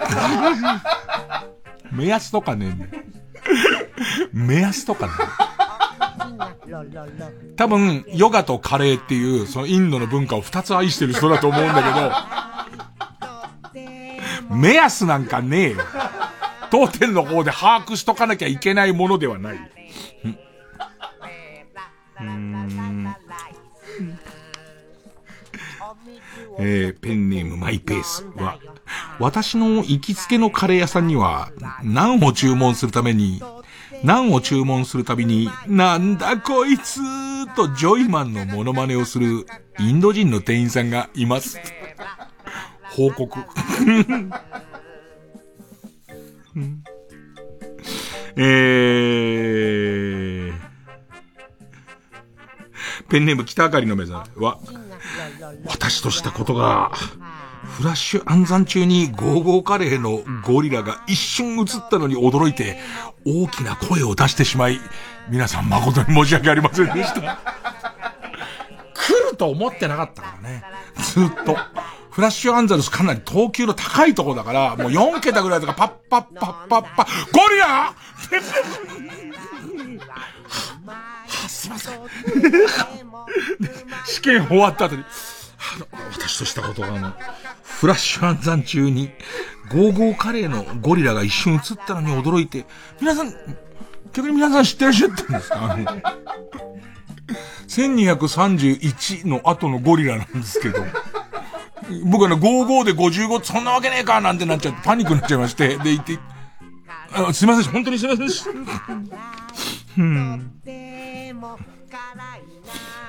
ペンネーム、インドカレー。これ、インドカレーっていうペンネームをずっとつけて書いてくれてますから、カレーライスカルテ言ってほしいんですよね。わ、若月千夏が、番組が、番組全体がカレーライスだとしたら、私は福神漬けみたいな存在でいいって言ってました。でいいっていうあたりだよねお前の。まあまあそうなんです。それ端々をね、皆さん見てますからね、聞いてますからね。えー、ペンネームし、篠田まりめっこは、和服着てうちのカレー食い来てんじゃねえなんだ、お前はアナルにペニバン入れて野球観戦行くか？行かねえだろ測ったか？と怒り出すマナーに厳しい店主のいる店全然ピンとこないけど、なんかいけないこ、最初の和服でうちの本格的なカレーはやってんのかな？でいてもう、だから装飾とかももうインドとかなってんのかな？そこに対して和服で来たのになんかわかんないから腹立ったのかな？それでも理不尽なんだけど、なんかわかんないけど、なんとなくこっちが悪いで押し切られそうなところに、ちょっとこ、和服着てうちのカレー食い来てんじゃねえよ！なんだお前。じゃあお前はアナルにペリバン入れて野球観戦行くのか？あ？行かねえだろって言われて、行かないけどっていう。ね、行かないけど、前と全然会ってないんですけど。虹色ろうそくは、ワシントン条約ジビエカレー新発売だ。ダメじゃねえ。もうダメじゃねえか。えー、ペンネームダックスは、若い人には多分こっちの方がいいわよね。と、葬式で清めの塩代わりにカレー粉をかけられました。カレー塩をね。ね、カレー塩をかけられるっていう。えー、ペンネーム、ペンネーム、アムラ、アムラーに乗り遅れたサーファー。は、私が今まで食べたカレーの中で一番まずいぞ。すごくまずい。すごくまずいなこのカレーほんとまずいなうん。確かにまずい。と、国評がひたすら30分続く孤独の、孤独のグルメの神回だった。ずっと、確かにまずいっつってずっと、ずっとまずい。一回やめようとするんだけど、うーん。まずい。ずっと逆転なしのまま終わってくっていうね。珍しく行列ができないっていうね。えー、こんなところですかね。こんなところですかね。えー、ということで、えー、ここで投票です。リスナー投票で勝ち残るカルタを決めます。勝ったと思う方のカルタが、日々これゾンビカルタなら、メールの件名にカタカナでゾンビ。えー、みんな大好きカレーライスカルタなら、メールの件名にカタカナでカレーと書いてください。そしてメールの本文に住所、氏名、年齢、電話番号を書いて、これからかかる曲の間に送ってください。投票は1人1回で抽選で3名様にバカ力カードをプレゼントします。メールアドレスは baka.tbs.co.jp baka.tbs.co.jp です。じゃあその曲はスカートで期待と予感投票開始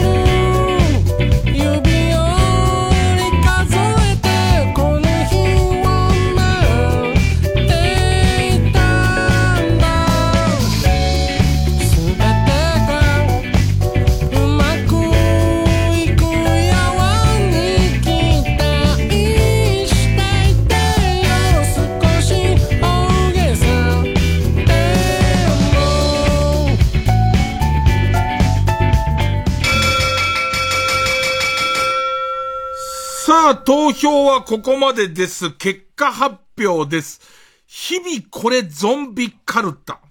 378票。みんな大好きカレーライスカルタ。362票を買ったのは日々これゾンビカルタ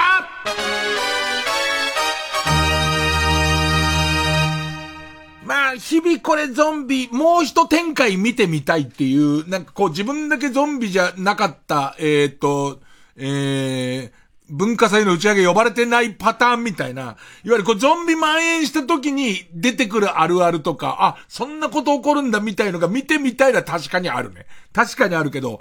それが、そうするとラ行でしょ。ラ行難しいね。で、あとは、それとこう、細かいバランスで言えば、みんな大好きカレーライスカルタが、まあ、かたし、もう圧倒的ならしょうがないけど、僅差で勝たして和行終わりだったら、もう一爆笑して完成してほしいみたいな、まあ、そういうところもあるんでしょうか。えー、勝ったのは、日々これゾンビカルタ、えー、ラ行に進みます。で、えー、みんな大好きカレーライスカルタは予選ブロックに戻って引き続き和行です。さあ、ここに絡んでくるチャレンジャーはこちらです。魔法少女、イジュピカちゃんカルタ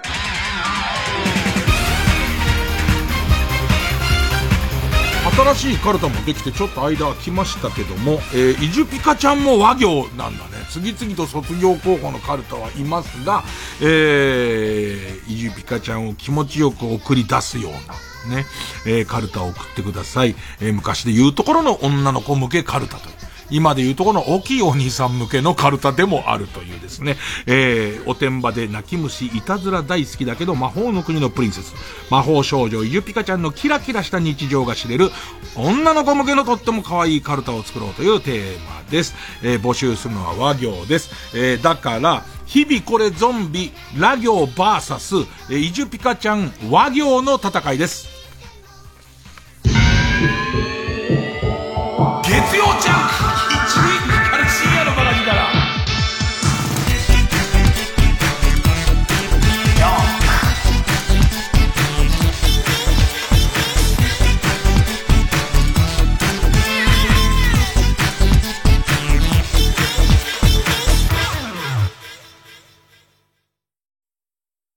TBS ラジオジャンク」この時間は小学館マルハニチロ他各社の提供でお送りします。菅田将暉主演の映画が大ヒット上映中。事件に巻き込まれがちな大学生久能整。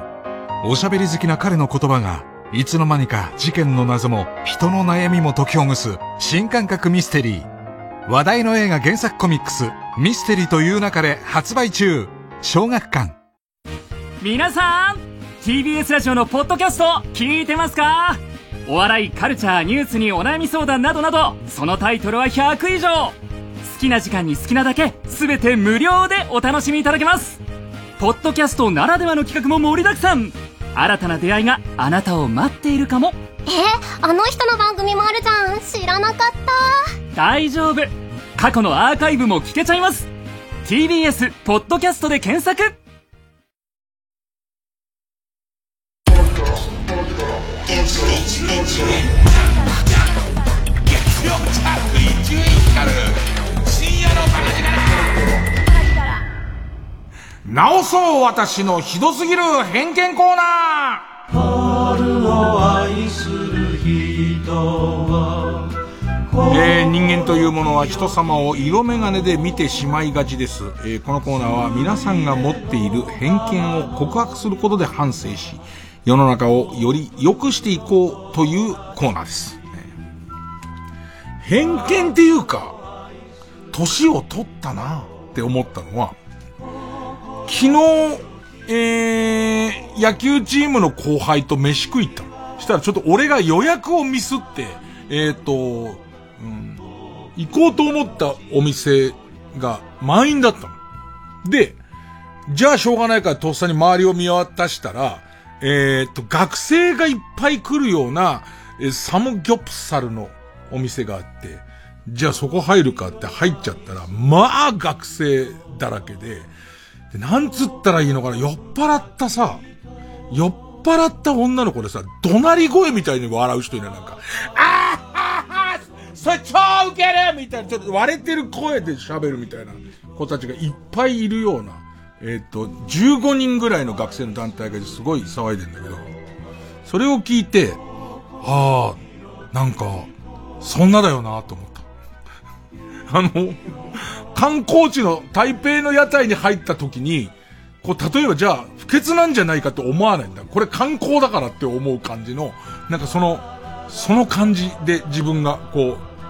う、若手の方はちょっと、ちょっとうるさすぎませんとかなってんだけど、全然なんないんだ。その感じが、あ、俺の中で偏見が取れたのともまたちょっと違うのかわかんないけど、何か変わったなって思いました。ね。えー、皆さんもその、偏見みたいことでイライラするのやめましょうよという、そういうコーナーですね。えー、ペンネーム北あかりの目覚め。霊柩車はヒッチハイカーが路肩にいても乗せない乗せてくれる時もあるんじゃないですか？帰りなら。帰り車なら、帰り車だったらちょうど空いてますからって言って、後ろゆったりできますよ、なんつってね。ペンネーム篠田まりめっこ。今、ラッセンの絵画を買う人は、本当にラッセン好き。あー、なるほどね。いやー、なんか、まだぽーっとしちゃってる人もいると思いますよ。まだぽーっとしてるパターンもありますからね。だって未だに割とこう、ひねったオレオレ詐欺は仕方ないと思うんですけど、割とドストレートなオレオレ詐欺も引っかかっちゃう人いますからね。うん。うん、ペンネーム大入り袋。ヌーディストビーチは期待を超えてこない。わかる気がする。一回も行ってこないけど、ヌーディストビーチ楽しくないと思う。全然楽しくない気がする。だって別に、俺たちが描いてるヌーディストビーチってさ、いる人全員女性のヌードモデルの人じゃないか。ね。だけど、ヌーディストビーチそうじゃないもんね、絶対ね。すごいわかる気がしますけど、それは逆に期待度の調節ができますから、あんまこれを聞いてもそんな期待しないでいけば、思ったよりっていうことがあるかもしれませんから、こんなその、期待を裏切る裏切らないっていうのは、その皆さんの元々の心持ち次第ですから。危ない。すごい危ないんですよ、これ。このコーナーね。今すごい、一気に思いとどまりましたね、最後のところでね。ペンネーム、北あかりの目覚め。桐谷健太が作った棚のネジ穴は全部バカになってる。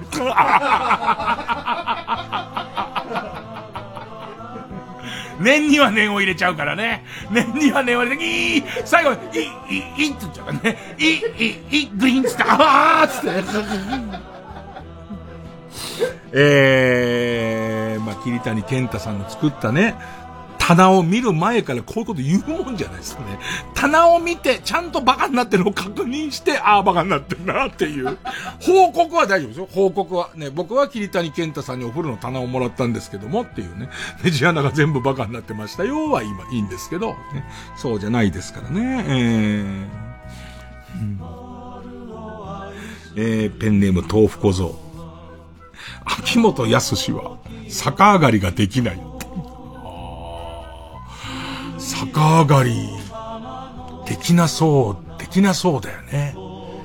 さ、秋元康さんが逆上がりにチャレンジする番組見たいね、そうやって考えたら。秋元康さんのでき、が、えっ、ー、と、お金でどうにもできないことっていうのをやる番組とか見たいよね。で、そこで、急にやった、できますよ、くるんくるんくるんくるんくるんってなった時の、俺らの絶望感みたいのはありますけれども、そこで一気に偏見はね、取れますからね。えー、そうですね。ペンネーム、虹色ろうそく。パンダは人間をいつでも殺せると思ってる。うん。パンダなんか余裕あんだよね。あともっと言うと可愛さもわかってるから。奴らは俺を殺せないっていう。ね。なんか、あんじゃん、そのさ、暗殺者と対峙して、でいて、ちょっとこう、えー、暗殺者の中でも人の心が目覚めちゃったやつに、お前には撃てないだろう。俺はいつでも撃てるっていう、そういう関係でパンダがいるっていう、えー、っと、ことを考えてください。ね。二度と楽しくないですよ。その偏見を取り去らないと、二度と楽しく、その、なんていうんですか、えー、動物園に行くことができませんから、これは偏見取り去った方がいいですね。えー、ペンネーム北あかりの目覚め。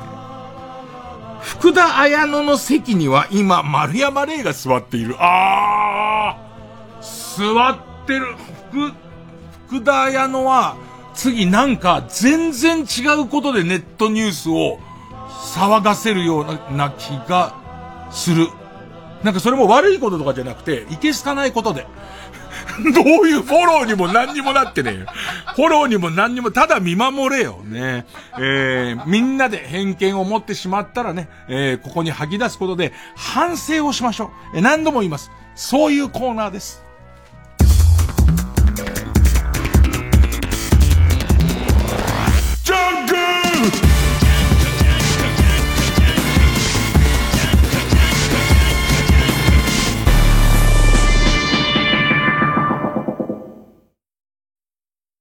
TBS アナウンサーの日々真央子です。地球温暖化や気候変動を抑えるためには、社会全体が協力して脱炭素を実現していかなければなりません。TBS では2023年度に放送センターなど主な施設のカーボンニュートラルを達成します。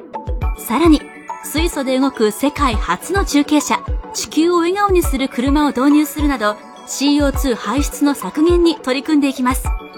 また、SDGs キャンペーン、地球を笑顔にするウィークなどを通じて、貧困や教育、ジェンダーといった様々な社会課題について発信するとともに、その解決を若者たちとタッグを組んで目指すコミュニティ、地球を笑顔にするアクションも動き出しています。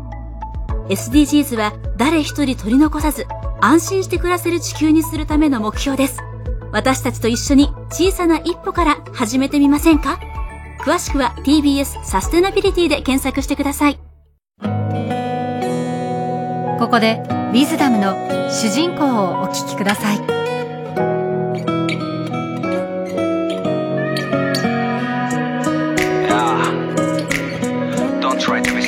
what you want not だって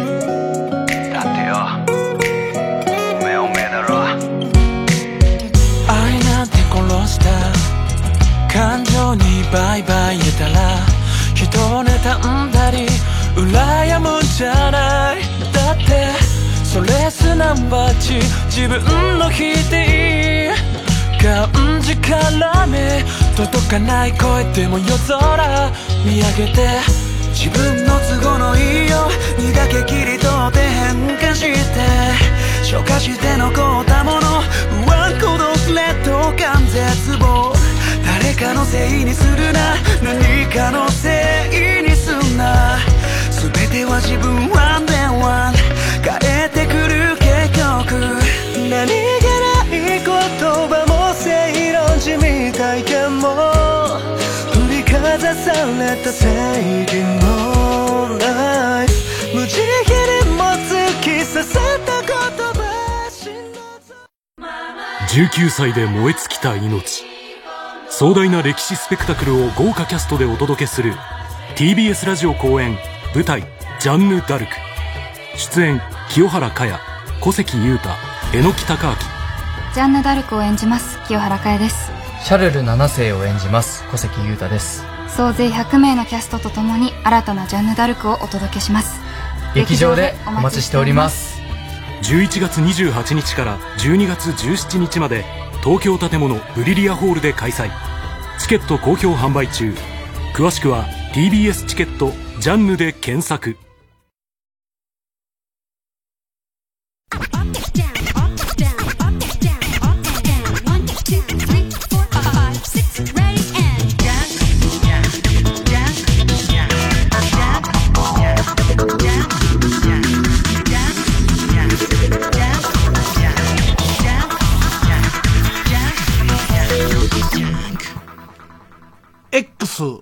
かっこ、元ツイッター、ね、えー、っと、ノン、かっこ、え、ノーネンレーナーね。その感じ、ね、その、あんまり番組を、X を見てることを基準にやったことはないので、今回は別にそれを基準にすることはないんですけど、あのー、番組始まる前に X で変な話していい？っていうのをと、問うてみたんです。珍しく。ね。あのほら、えー、ゲラゲラ笑って深夜放送終わっていくパターンと、よくこう、空ののコーナーみたいに、何、何それみたいな、どんな気持ちで俺は寝ればいいのみたいな目に合わされることがあるじゃないですか。で、その、そういう、その話、その、しようかしまいか迷ってた話があって、それをその番組始まる前に X で、スルーしないって聞いたら、まあ、その言い方されたら絶対するって書くに決まってんじゃん。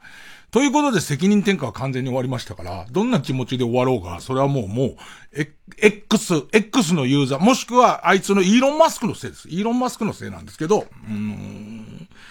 なんかね、なんかね、えっと、俺のほんとすげえドジ、ドジも絡んでくる話になるんだけど、えー、っと、何曜日、金曜日に野球やると。金曜日に毎週野球やるって言ってるじゃん。で、いて金曜日に野球やって、で、しかも、もうかなりリーグも終盤に来てて、俺らは、ちょっと負けが、ずーっと絶好調だったのに、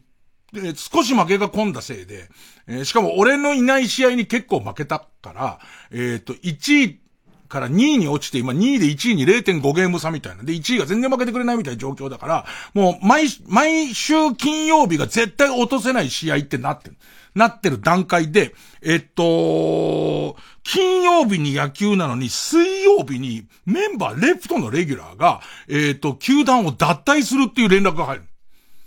で、えっと、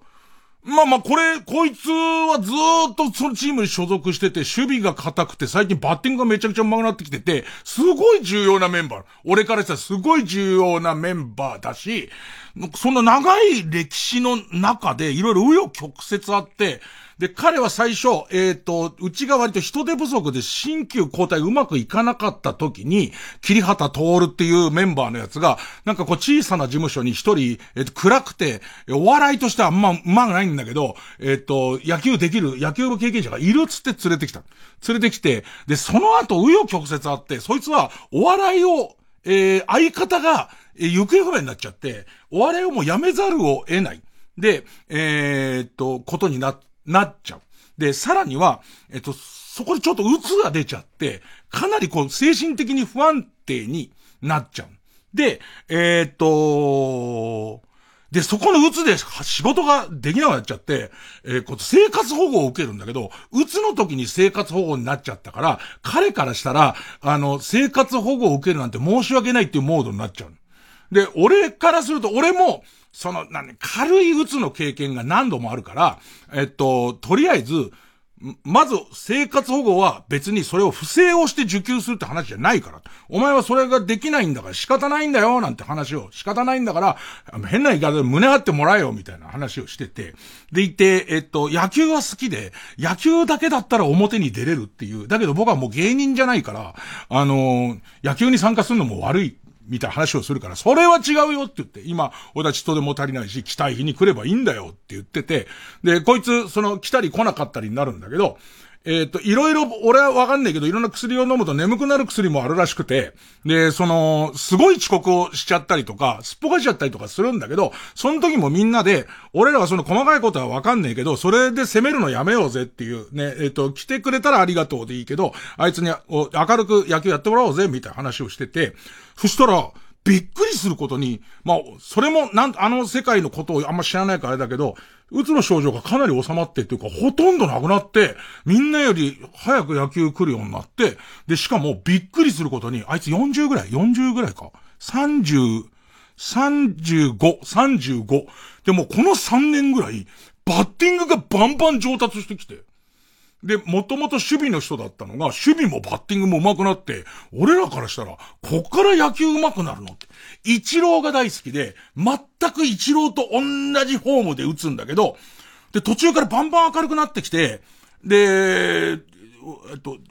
若ハゲで脇がなの。若ハゲで脇がなんだけど、あの、お笑いだけはこれ得だからなっていう話をみんなでして、あの、そいつ明るくなって、一郎のルーティンの中に、一旦若ハゲ見せつつ、えっと、脇がの匂いをキャッチャーに嗅がせるっていうルーティンを新しく取り入れて、打率がガンガン上がってくるよ。そのオリジナルの形でなってくんだけど、突然、突然、えっと、野球参加しないっていうことになり、で、次の日みんなで集まって、で、えっと、もう参加できないんだっていうことが分かり、もう納得するしかない状態になり、じゃあとりあえず、金曜日また頑張ろうなってなったら、運悪く夏の終わりでみんなにバンバン仕事が入ってるから、なんか全然そのレフトも含めて人がいないっていう。全く人がいなくて、このままじゃ負けちゃうよっていう状況になってるわけ。だけどもう木曜日の夜に、えっ、ー、と、助っ人で来てくれる予定の人も来れなくなったりとかしてて、これはスカスカなメンバーで大事な試合だけど、このメンバーで乗り切るって決めたからってって、活躍した人に俺も賞金も出すし、その、えっ、ー、と、もう来れなくなったあいつにもちゃんと報告できるように、俺たち優勝しようぜっていう劇を入れて、えっ、ー、と、寝たの。で、えっ、と、次の日、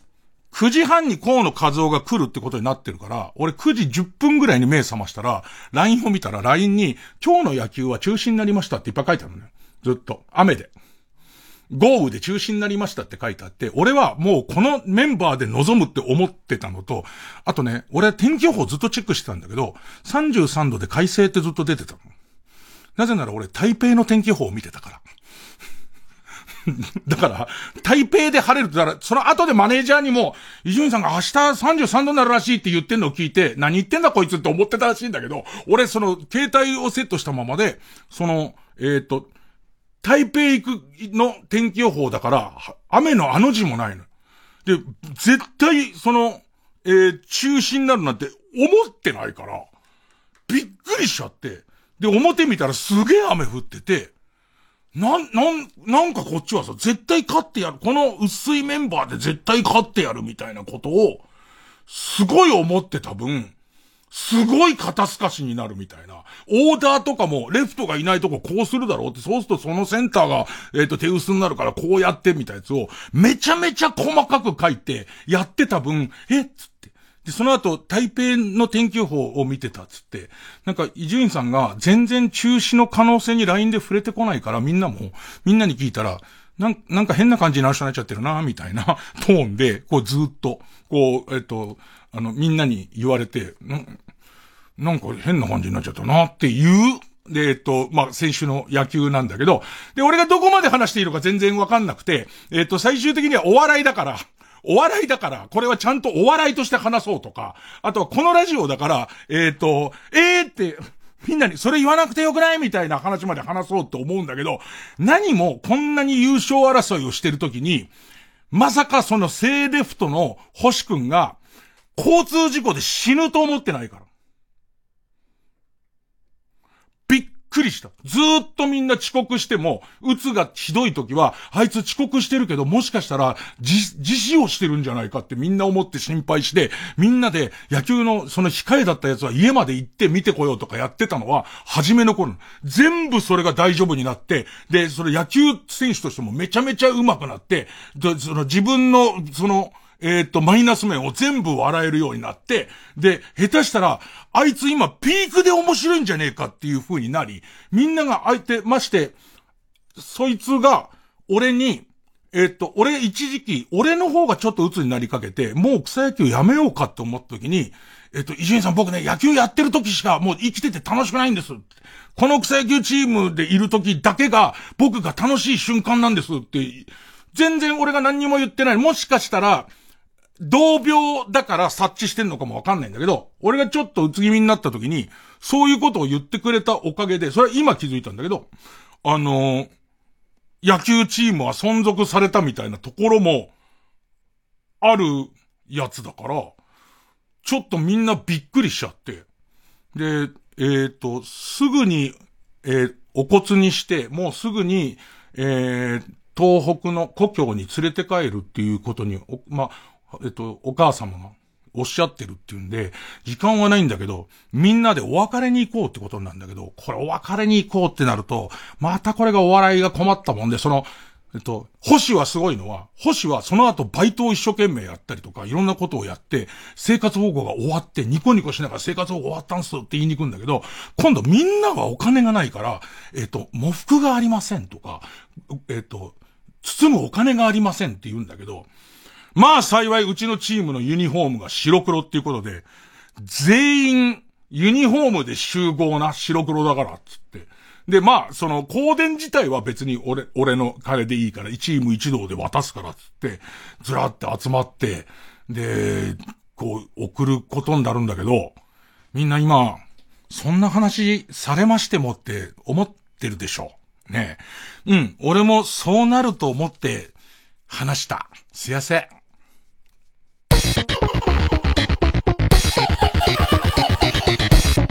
曜ジャンク一流ミュージカル深夜のバカ力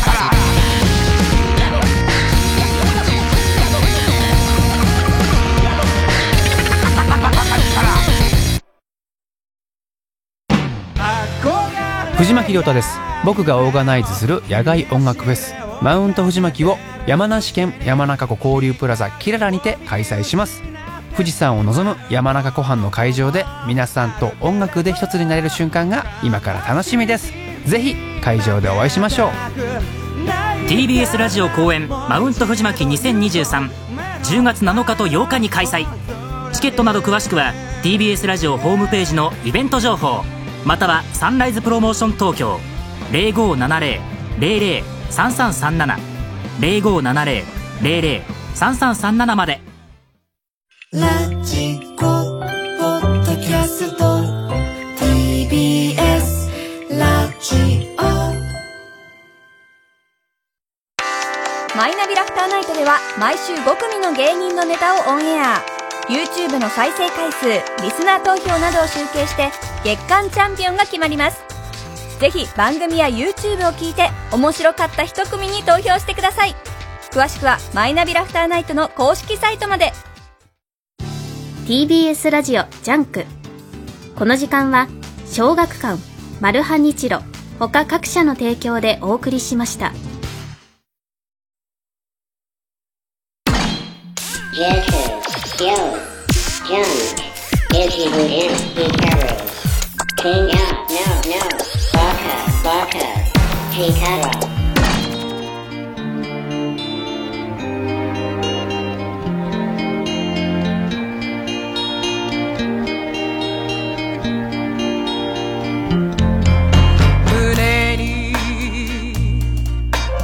がる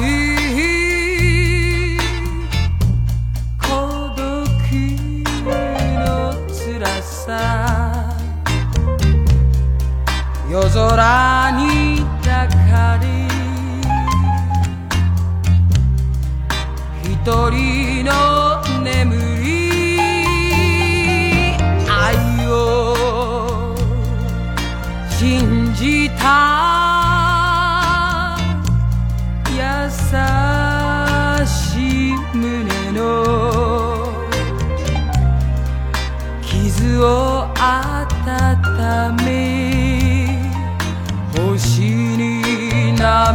রাগ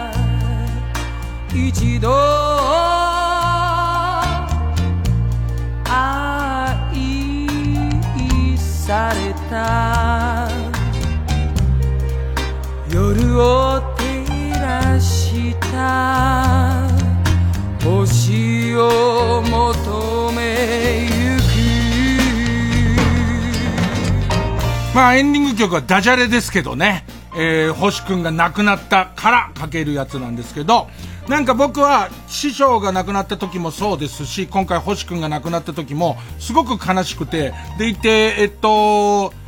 ともすれば自分もこう巻き込まれて落ち込んでいくんですけども、えーそれに関してはもう師匠が亡くなった時からもう決めてて、えーっと、そもそも落ち込んでみんなに同情されたくて、えーっと、逃げ込み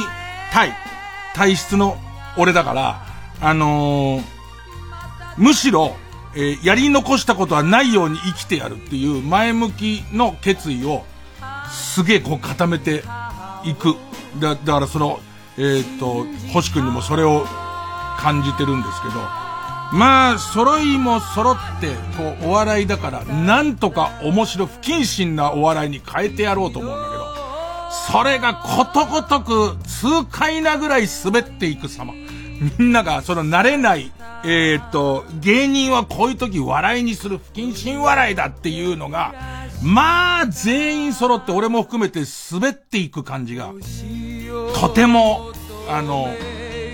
僕から言うのは変ですけど、素敵でしたね。ええなんか、俺は、俺は頑張ります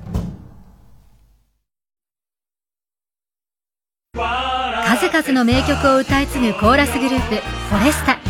年末恒例のコンサート今年はリクエストスペシャルで開催。事前のリクエストや公演当日の投票企画などフォレスタファンと共に作る1日限りのステージです。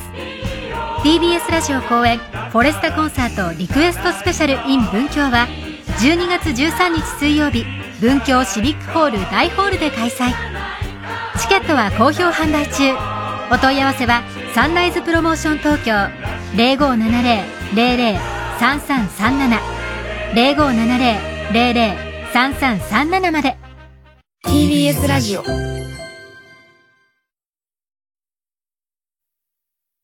成瀬ここみです。私のファンクラブ誕生を記念してイベントを開催。詳しくは TBS ラジオのホームページまで。うるるんハニートラップ !3 時です。